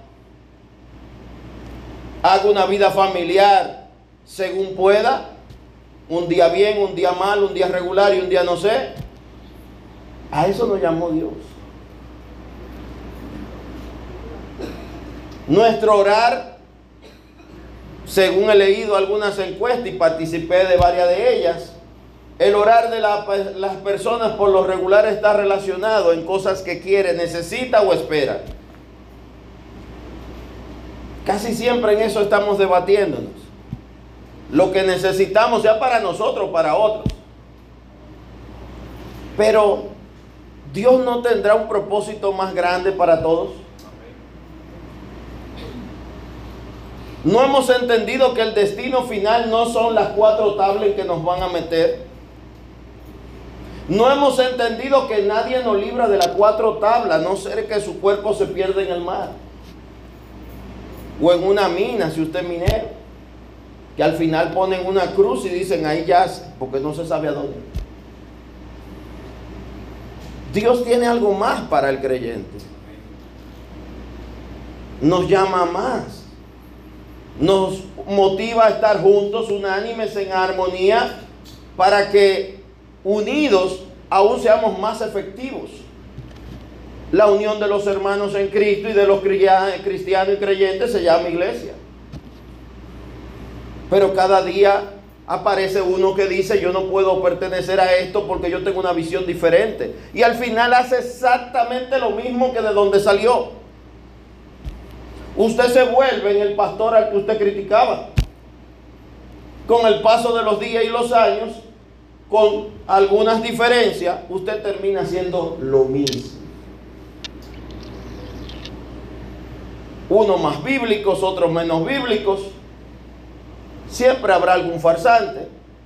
Pero los que de verdad con buen corazón buscaron servir a Dios, al final la división es producto de falta de conocimiento bíblico y de temor a Dios. Y de entender que el cuerpo de Cristo tiene pies, manos, dedos y la cabeza es Jesús. Pero todo el mundo quiere ser cabeza. No, no es el lugar del pastor que la gente quiere. La gente quiere el lugar de Jesús. Y las ovejas las, las pastorea al final el buen Jesús.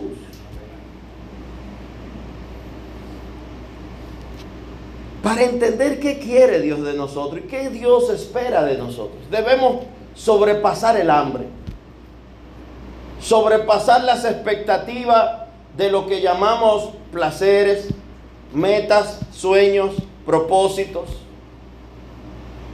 Hay que sobrepasar el pensar en esta semana y pensar en algo más allá de una semana o de un día. Jesús predicó y enseñó y envió a sus discípulos a predicar y enseñar para algo que todavía hoy, miles de años después, sigue cobrando vida y efecto, la salvación. En alguna parte del camino nos hemos confundido y estamos distraídos. Siempre ha habido maldad, desde el Edén ha habido maldad. En los cielos hubo guerra porque llegó la maldad y el pecado. Por lo tanto, el problema no es el pecado y la maldad, eso va a estar ahí siempre. Y la Biblia nos habla en Apocalipsis que cuando Cristo venga, Él es que va a encadenar al maligno. Porque la maldad va a seguir. Los demonios van a seguir. Porque usted y yo no tenemos poder, el que tiene poder es Cristo. Esta gente de los tiempos de Jesús no la podemos criticar, porque el mismo Jesús nos está diciendo que en los tiempos de Elías no entendieron y en los tiempos de Eliseo tampoco entendieron. La pregunta es si en el tiempo tuyo y mío entendieron. Si hoy estamos entendiendo. Tampoco entendieron que querían tirar a Jesús de un precipicio. Para hacer eso, ellos estaban violando las propias leyes que decían defender. No le hicieron juicio, no lo llevaron ante el Sanedrín, no le permitieron defenderse, no tuvo abogado defensor, pero lo agarraron y como una turba de bandoleros lo iban a tirar desde un monte. Para defender la ley se iban a constituir en delincuentes. ilógico totalmente. Y para colmo, al que iban a tirar era el unigénito Hijo de Dios. Y si aún no lo hubiera sido, si no hubiese sido el unigénito Hijo de Dios, lo que estaban haciendo era bíblicamente y según la ley de Moisés y de toda la Biblia, estaba incorrecto. Es decir, que aún la gente de fe en algunos momentos hace cosas incorrectas para justificar lo que creen correcto. Lo cual es una incongruencia. Lo cual es antibíblico, lo cual es un pecado. Es como para justificar que alguien pecó, lo voy a apedrear hasta matarlo. Pero eso fue lo que Cristo vino a predicar. No podemos seguir apedreando gente para defender la ley. La ley se defiende sola. La ley es para el hombre, no el hombre para la ley. No podemos matar a alguien para decir que somos justos porque estamos haciéndonos injustos.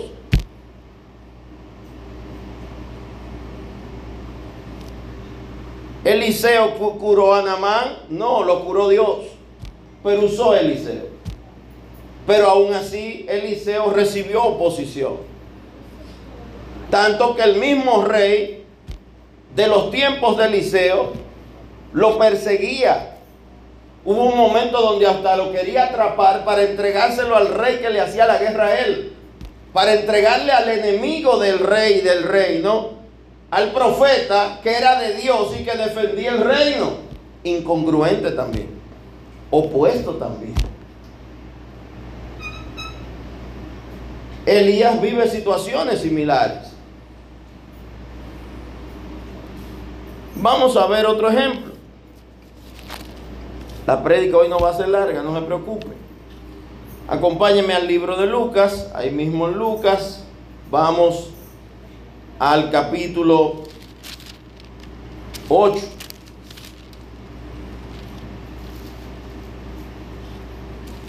En Lucas 8 está titulado El endemoniado Gadareno. Gadara, los gadarenos son los habitantes de Gadara. Y Gadara es una ciudad que queda en la orilla opuesta a Galilea. Por lo tanto, sería como si usted está en Samaná, usted mira y ve a Sabana de la Mar del otro lado. Bueno, aquí dice, en un lado de ellos, ¿verdad? Dice el Gadareno endemoniado, Lucas 8, 26.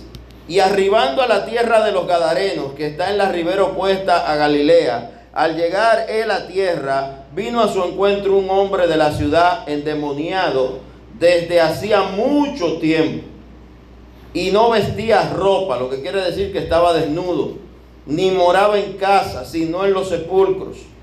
Este, al ver a Jesús, lanzó un gran grito y postrándose a sus pies, exclamó a gran voz, ¿qué quieres conmigo, Jesús? Hijo de Dios altísimo.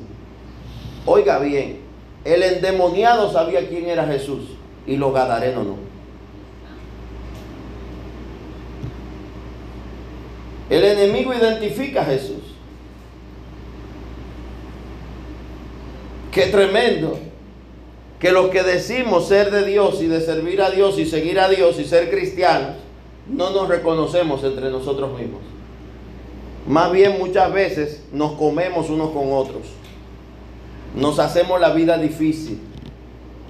Nos criticamos, nos dañamos, nos perjudicamos. Las redes están llenas de cristianos acabando con cristianos. De pastores contradiciendo la enseñanza de otros pastores. ¿En qué edificará que todo el mundo diga que todos están equivocados? Lo único que va a servir es al enemigo y a sus planes.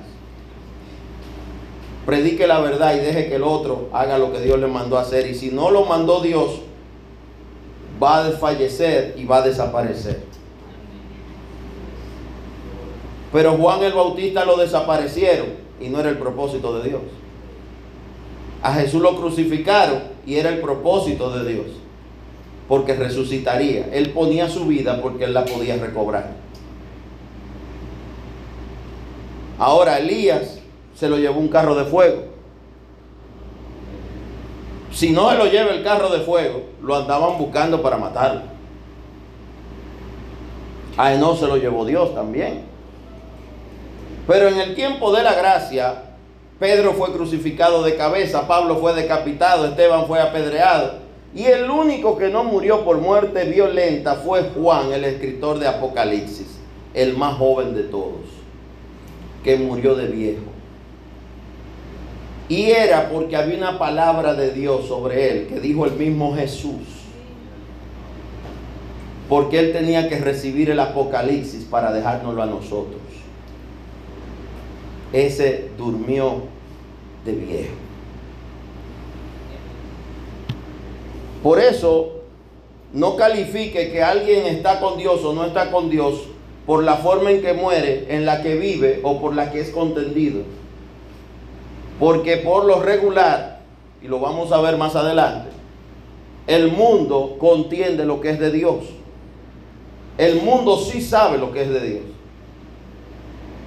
Pero los de Dios no saben lo que es de Dios, no lo identifica. ¿Por qué? Deberíamos, porque si como dice en Efesios 4, es un Dios, una fe, un mismo Espíritu Santo, un mismo bautismo, es un mismo Padre, ¿cómo es que no nos identificamos? ¿Cómo es que no nos amamos, no nos apoyamos? ¿Cómo es que no nos podemos unir? ¿Cómo es que la única solución que encuentra todo el mundo es hacer tienda aparte o hacer una obra solo cuando la deberíamos hacer juntos? La maldad del otro, siempre usted dirá el otro es que es que el otro no entiende, que el otro no no se puede unir, usted habló con el otro. El mundo está que los cristianos no se pueden ni ver ni hablar. Dice que el endemoniado tan pronto vio a Jesús, llegó a, a fue donde él estaba. Versículo 27, al llegar él a tierra, vino a su encuentro un hombre de la ciudad endemoniado. El endemoniado fue el que lo fue a recibir. No fue el alcalde de la ciudad, no fue el sacerdote, no fue el encargado de la sinagoga, no fue el jefe de los ancianos. El endemoniado, el comité de bienvenida.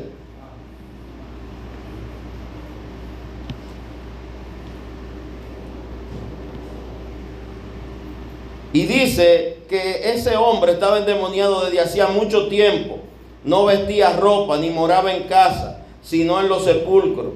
Este al ver a Jesús lanzó un gran grito y prostrándose a sus pies, exclamó a gran voz, ¿qué tienes conmigo? Jesús, se sabe su nombre, Hijo del Dios Altísimo, sabe quién es su Padre.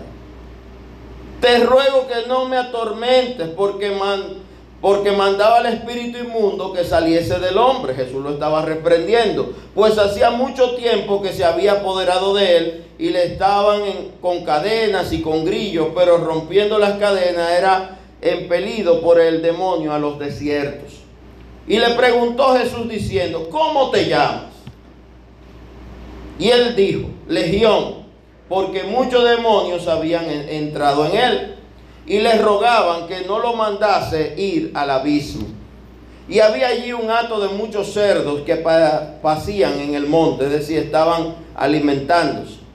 Y le rogaron que los dejase entrar en ellos y les dio permiso. Y los demonios salidos del hombre entraron en los cerdos y el hato se precipitó por un despeñadero al lago y se ahogó. Y los que apacentaban los cerdos, cuando vieron lo que había acontecido, huyeron y yendo dieron aviso en la ciudad y por los campos. Y salieron a ver lo que había sucedido y vinieron a Jesús. Y hallaron al hombre de quien había salido los demonios sentado a los pies de Jesús, vestido y en su cabal juicio, y tuvieron miedo. Ya el endemoniado no estaba endemoniado.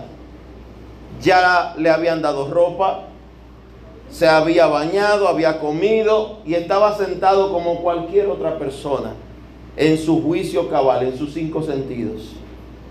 Porque él lo que tenía era un demonio, que era una legión, que quiere decir mil, que lo estaba atormentando. Pero preste atención a los detalles. Cuando los que cuidan los cerdos ven lo que está pasando, ven al endemoniado, ven a Jesús, ve que Jesús reprende al endemoniado, ve que Jesús es que le da permiso de ir a los cerdos, ven los cerdos caerse por un despeñadero. Es su trabajo y oficio era cuidar esos cerdos. Eso nos da a entender los gadarenos. No voy a hacer mucha historia y geografía ahora con usted, pero es bueno que entiendan que eran como primos de los judíos, pero no necesariamente tenían las mismas creencias. Por eso criaban cerdos, porque para los judíos los cerdos son impuros, ni los comen ni los crían. Estos hombres dice que se fueron desde ese lugar a la ciudad y por todos los campos, calles, parajes que pasaron, contaron todo lo que había sucedido. Regaron la voz y regresaron con un montón de gente de la ciudad y de los campos a enfrentar a Jesús. Pero dice que cuando llegan, todo el mundo sabía quién era ese gadareno endemoniado. Lo encuentran totalmente cuerdo, curado. Es un milagro. Es algo maravilloso. Es algo bueno.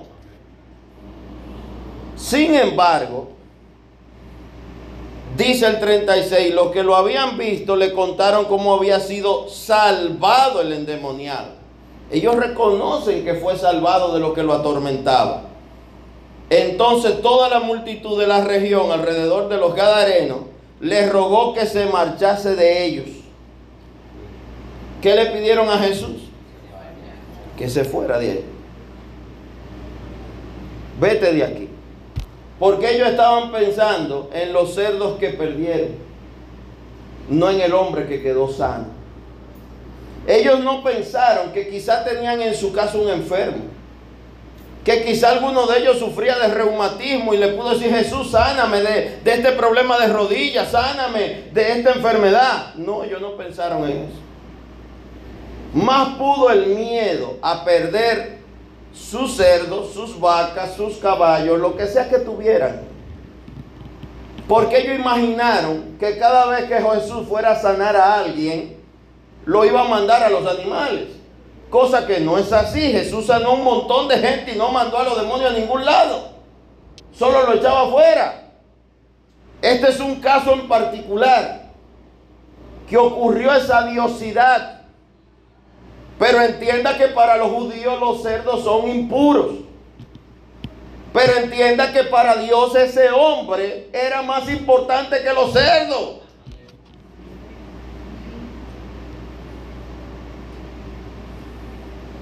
le pidieron a Jesús que se fuera. Y le tenían miedo, en vez de maravillarse, de admirarlo, en vez de decirle, predícanos, ora por nosotros. No. Oír su predicación, ¿de qué es que habla este hombre? ¿Con qué autoridad hace esto? Vamos a escucharlo. No, vete de aquí. Dice, y Jesús entrando en la barca, se volvió y se fue. Él a sus discípulos cuando los envía, también le dice lo mismo, donde vayan, si no son bienvenidos ni recibidos, sacudan el polvo de vuestros pies y la paz que ustedes iban a dejar en ese lugar, la bendición, que se vaya con ustedes. Dice el 38, y el hombre a quien había, de quien habían salido los demonios les rogaba que le dejase estar con él. Pero Jesús le despidió diciendo, vuélvete a tu casa y cuenta cuán grandes cosas ha hecho Dios contigo. El mismo Jesús llama a lo que a él le había ocurrido grandes cosas. Dios hizo algo grande en la vida de este hombre, le dio una nueva oportunidad. Lo salvó, lo liberó, recobró su juicio cabal.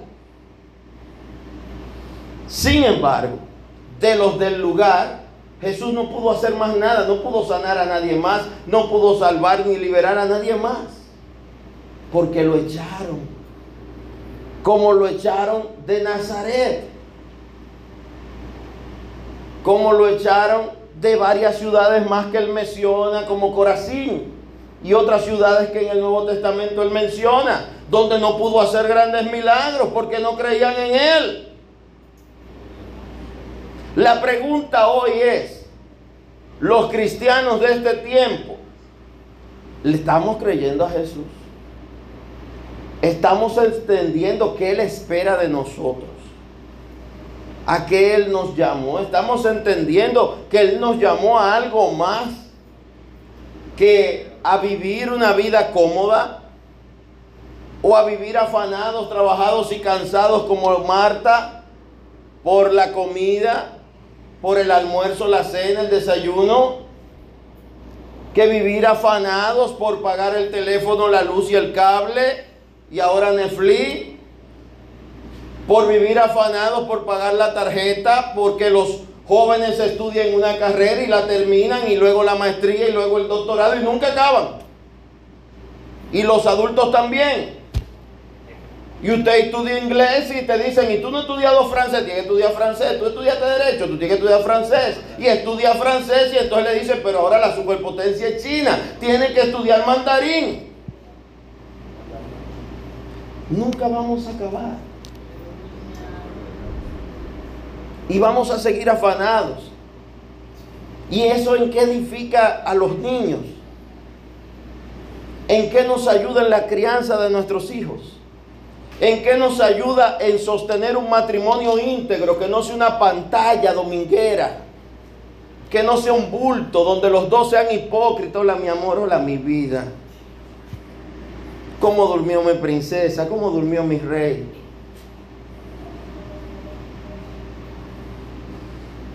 La hipocresía se ha vuelto una constante en los matrimonios. Estamos juntos, pero separados. Compartimos la finanza, pero no la cama. Dormimos juntos, pero no somos una carne. Vivimos con nuestros hijos en una misma casa.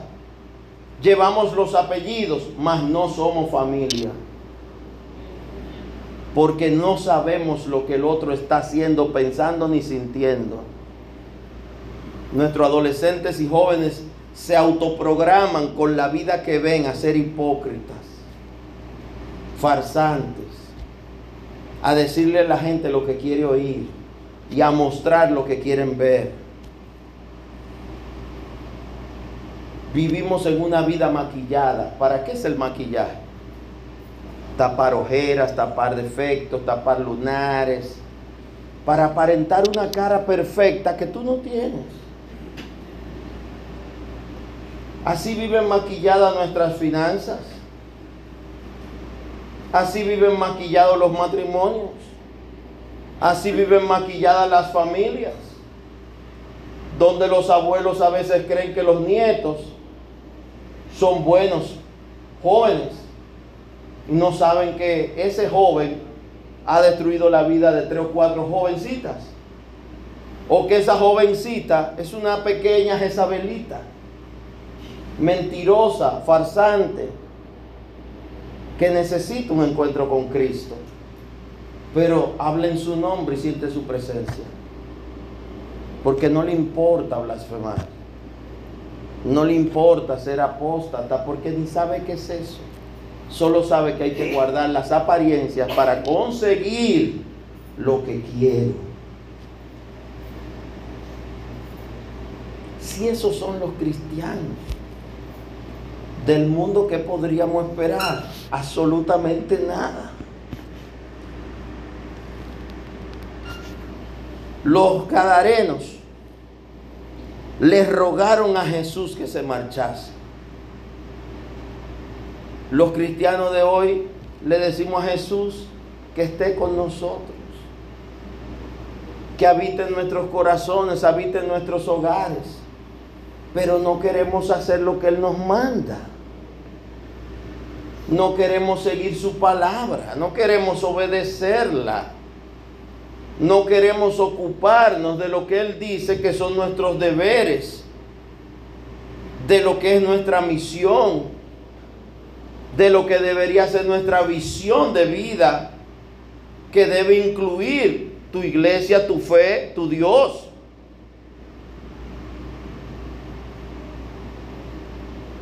Esto es algo muy simple que estamos pasando por alto en el mundo entero, todas las denominaciones, hasta donde predican los superfilósofos de la fe de este tiempo, las mega iglesias donde están los superpastores que tienen todos los doctorados y todo el conocimiento bíblico, que te dicen que ya no hay apóstoles, que ya no hay profetas, que ya no hay de nada, que solo quedan pastores porque ellos usan ese título. Quizás sea cierto, teológicamente ya no hay apóstoles, pero ¿qué se resuelve con eso? ¿Quién está discutiendo por eso? ¿Eso va a resolver algún problema de la humanidad? Cuidado si caemos como los fariseos y los saduceos en estar discutiendo cosas teológicas mientras las almas se están perdiendo allá afuera y aquí adentro. Los matrimonios se están perdiendo allá afuera y aquí adentro.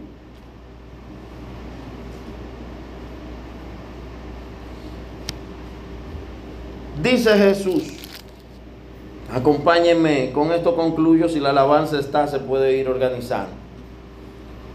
El libro de Juan es un libro maravilloso. En Juan 15 vamos a leer el 18 en adelante, donde está titulado El mundo os aborrecerá. Lo que más me preocupa es que ahora nos aborrece el mundo y nos aborrecemos entre nosotros. Y a otros ni le importa el mundo ni le importa a sus hermanos tampoco. Estamos en el reino de los yo. Todo es yo, yo, yo y yo. Y después yo otra vez. El yoísmo es un partido, no es una forma de vivir y de pensar. ¿Quién importa? Yo.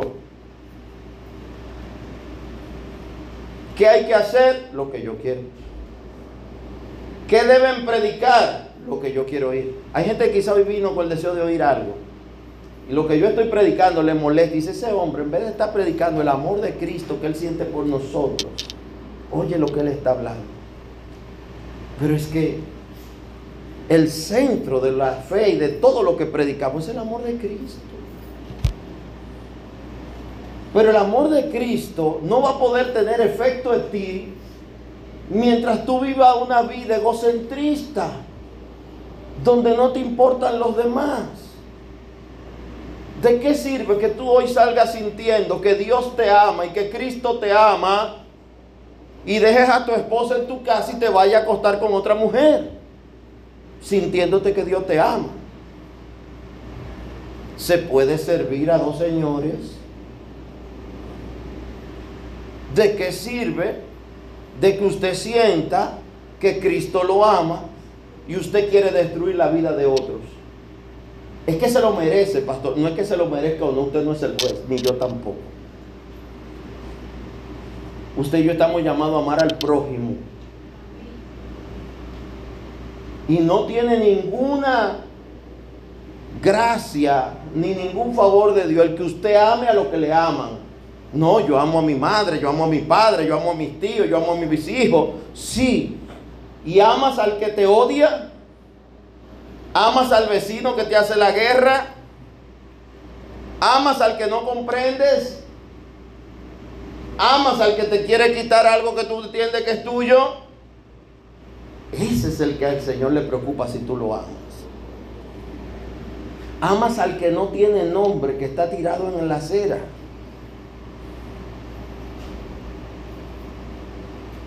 Los cristianos estamos muy confundidos. Hemos olvidado la misión primaria. Amar a Dios, amar al prójimo. Y mi prójimo más cercano inicia con mi familia sanguínea, con la familia de la fe. Pero eso se va extendiendo. Hasta los extraños y desconocidos son prójimos primarios también.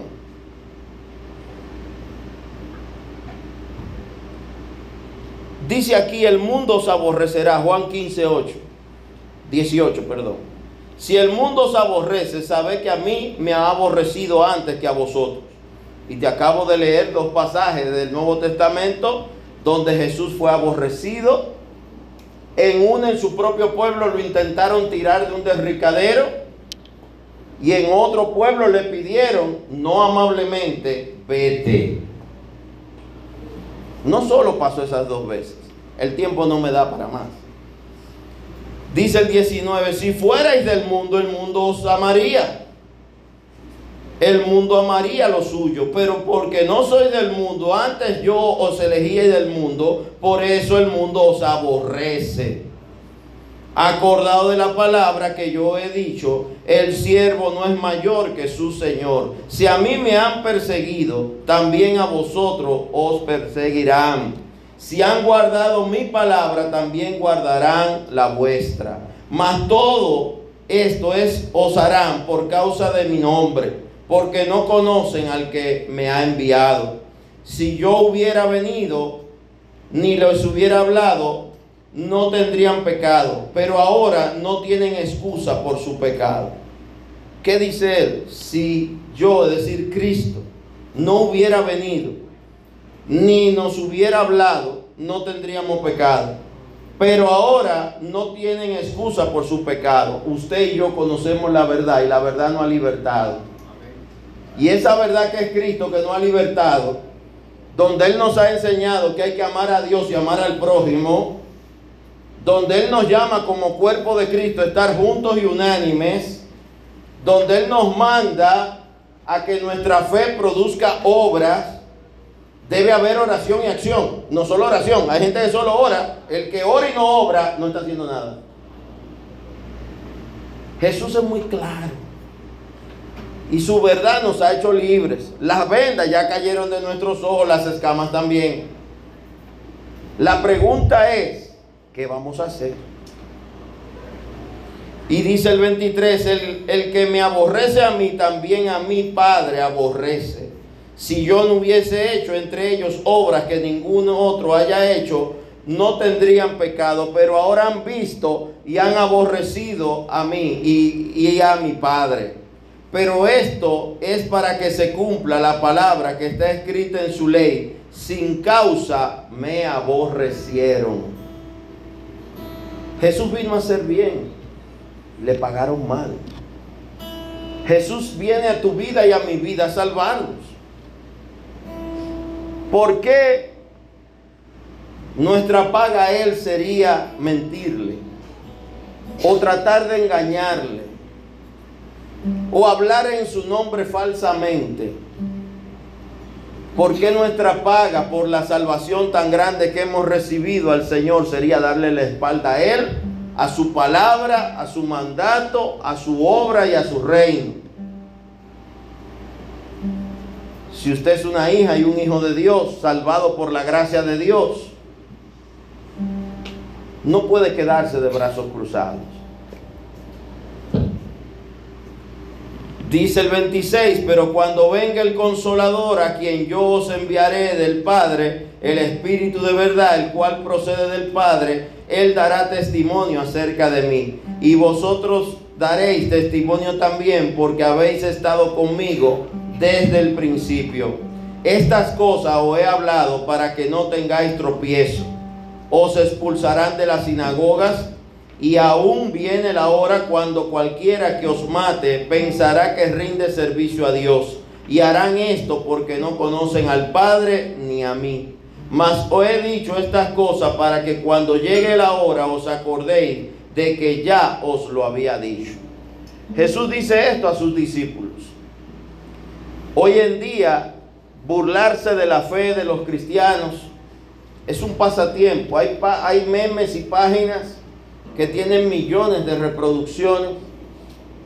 De hecho, aquí hay unos movimientos muy extraños de gente que trata de hacer graciosas cosas que son burlas a la fe. Y logran su cometido, que es conseguir likes. Sin embargo, olvidan que de quien se burlan al final es de la fe. Y la fe está basada en Cristo. Rechazar a Cristo no es algo nuevo. Decir que no entienden qué tienen que hacer es algo muy común. Algunos que ya saben y han oído la verdad y no sé cuántas veces la tienen que escuchar, dicen no entender. El Gadareno tan pronto fue liberado le dijo a Jesús algo. Quiero ir contigo. Déjame seguirte. Porque es imposible conocer la gracia de Dios y no querer seguir la gracia de Dios. Ahora, lo que se han expuesto a esta gracia de Dios en este tiempo, donde ya el Espíritu Santo, el ayudador, el consolador está con nosotros también, donde el que bautiza con Espíritu Santo, agua y fuego ya ha venido sobre muchos.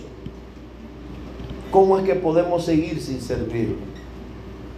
¿Cómo es que podemos seguir apartado de Él? No entendemos. Pero lo importante es que usted recuerde y sepa que todos vamos a dar cuenta de nosotros mismos.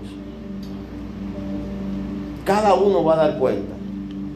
Cada uno, cada uno, cada persona, cada familia que se llaman a sí mismos todos cristianos. Cada uno individual y cada uno como familia va a dar cuentas. Y Dios no nos va a pedir cuenta por lo que le tocaba hacer a otro. Es por lo que nos toca hacer a nosotros. Eh, pónganse de acuerdo ustedes, Andrea, qué pueden hacer. Déjenme saber. Es importante todo esto, hermano, que comprendamos que Jesús, así como vino a liberar ese cadareno y cruzó de un lado al otro, quiere todavía liberar a cualquier persona que en tu familia, que tú conozcas o en la calle esté bajo cautividad del enemigo. Pero también Él nos quiere liberar a nosotros de toda confusión. A través del Espíritu Santo Él nos convence de juicio y de pecado. Él nos hace entender y saber lo que está bien y lo que está mal en nuestras propias vidas. Porque Dios nos va a pedir cuenta por nuestras vidas. Amén. Así que le invito a que nos pongamos de pie y oremos, pidiéndole antes que nada al Señor que nos dé entendimiento. Que su Espíritu Santo, el ayudador, su favor y su gracia en este día nos hagan entender qué cosas en nuestra vida tienen que cambiar. Qué cosas en nuestra vida tienen que ser sanadas, restauradas. Ese yo debe morir.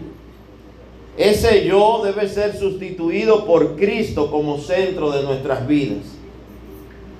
Pablo declara, no vivo yo, mas vive Cristo en mí. Cuando entendemos que morir al yo no es dejar de ser quienes somos, es ser libres de la esclavitud de vivir para otros y no para Dios de vivir pensando que lo mejor es lo que poseemos, tenemos o hacemos, y dejamos de ver las maravillas que Dios puede hacer en tu vida sin que cueste un centavo. Si usted está aquí, póngase de pie si sus pies le funcionan. Y vamos a orar pidiéndole a Dios que Él nos dé ese entendimiento. Dice la palabra si a alguno le faltara sabiduría, pídasela a Dios. Padre, hoy a través de tu Espíritu Santo, en el nombre de Jesucristo, te pedimos tu sabiduría, la que viene del cielo, la que viene a través de tu Espíritu. Danos el entendimiento pleno, Señor, de lo que hay que cambiar en nuestras vidas. Ayúdanos, Señor, a abrir nuestros corazones a ti, oh Jesús, para que en tu nombre, oh Jesucristo, tú puedas transformar, cambiar, mover de lugar y organizar todo lo que hay dentro de nosotros. Que entendamos que cada ser humano es único. Es una creación preciosa tuya. Donde tú le diste capacidades, cualidades, actitudes únicas. Talentos. Donde tú has puesto tu favor y tu gracia. Ayúdanos a entender, Señor, que nosotros no tenemos que decidir por otros ni controlar la vida de otros. Estamos llamados a compartir las vidas con los demás. Por eso la fe es para compartirse, no para enseñarse o obligarse. Nadie puede enseñar a otro a tener fe porque la fe es un fruto del Espíritu y un don del Espíritu. Solo te puedo mostrar y decir lo que la fe ha hecho en mi vida. Lo que la fe hizo en la vida de otros en la Biblia. Pero lo que la fe va a producir en ti quizás sea mejor o mayor que lo que pudo haber producido en mí. Por eso en este día, Señor, danos sabiduría, Padre, para acercarnos a ti correctamente, entendiendo que en la tierra no hay perfección que en la tierra siempre habrá afán, que en la tierra, como dice Juan 16, 33, tendremos aflicciones, pero no debemos temer, porque ya tú venciste a ese mundo que nos aflige. Y todas las, todas las cosas aquí en la tierra son pasajeras.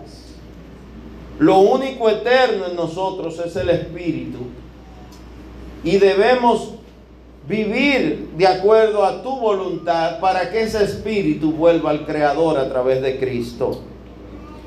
En esta mañana, Señor, líbranos de la ira. Despójanos de todo rencor. Un corazón que ama a Cristo será sanado y liberado de todo ese peso y cargas que tienen que ver con las cosas carnales que en esta mañana el Señor a través de Cristo nos haga entender en esta historia del Gadareno que lo más importante es la liberación que él recibió, no los cerdos que se perdieron. Si tienes que perder algo para ganar a Cristo, piérdelo con gozo. Si tienes que entregar algo, dejar algo para seguir a Cristo, déjalo con gozo sean actitudes, sean formas de actuar o de pensar, ofréndaselas al Señor y dile, Señor, el chisme no tendrá cabida en mi vida, esta mala actitud no tendrá cabida en mi vida, no guardaré rencor, no miraré a los demás como que son menos porque todos somos iguales. Dejaré de sentirme imperfecto porque tu palabra dice que fui creado a tu imagen y semejanza.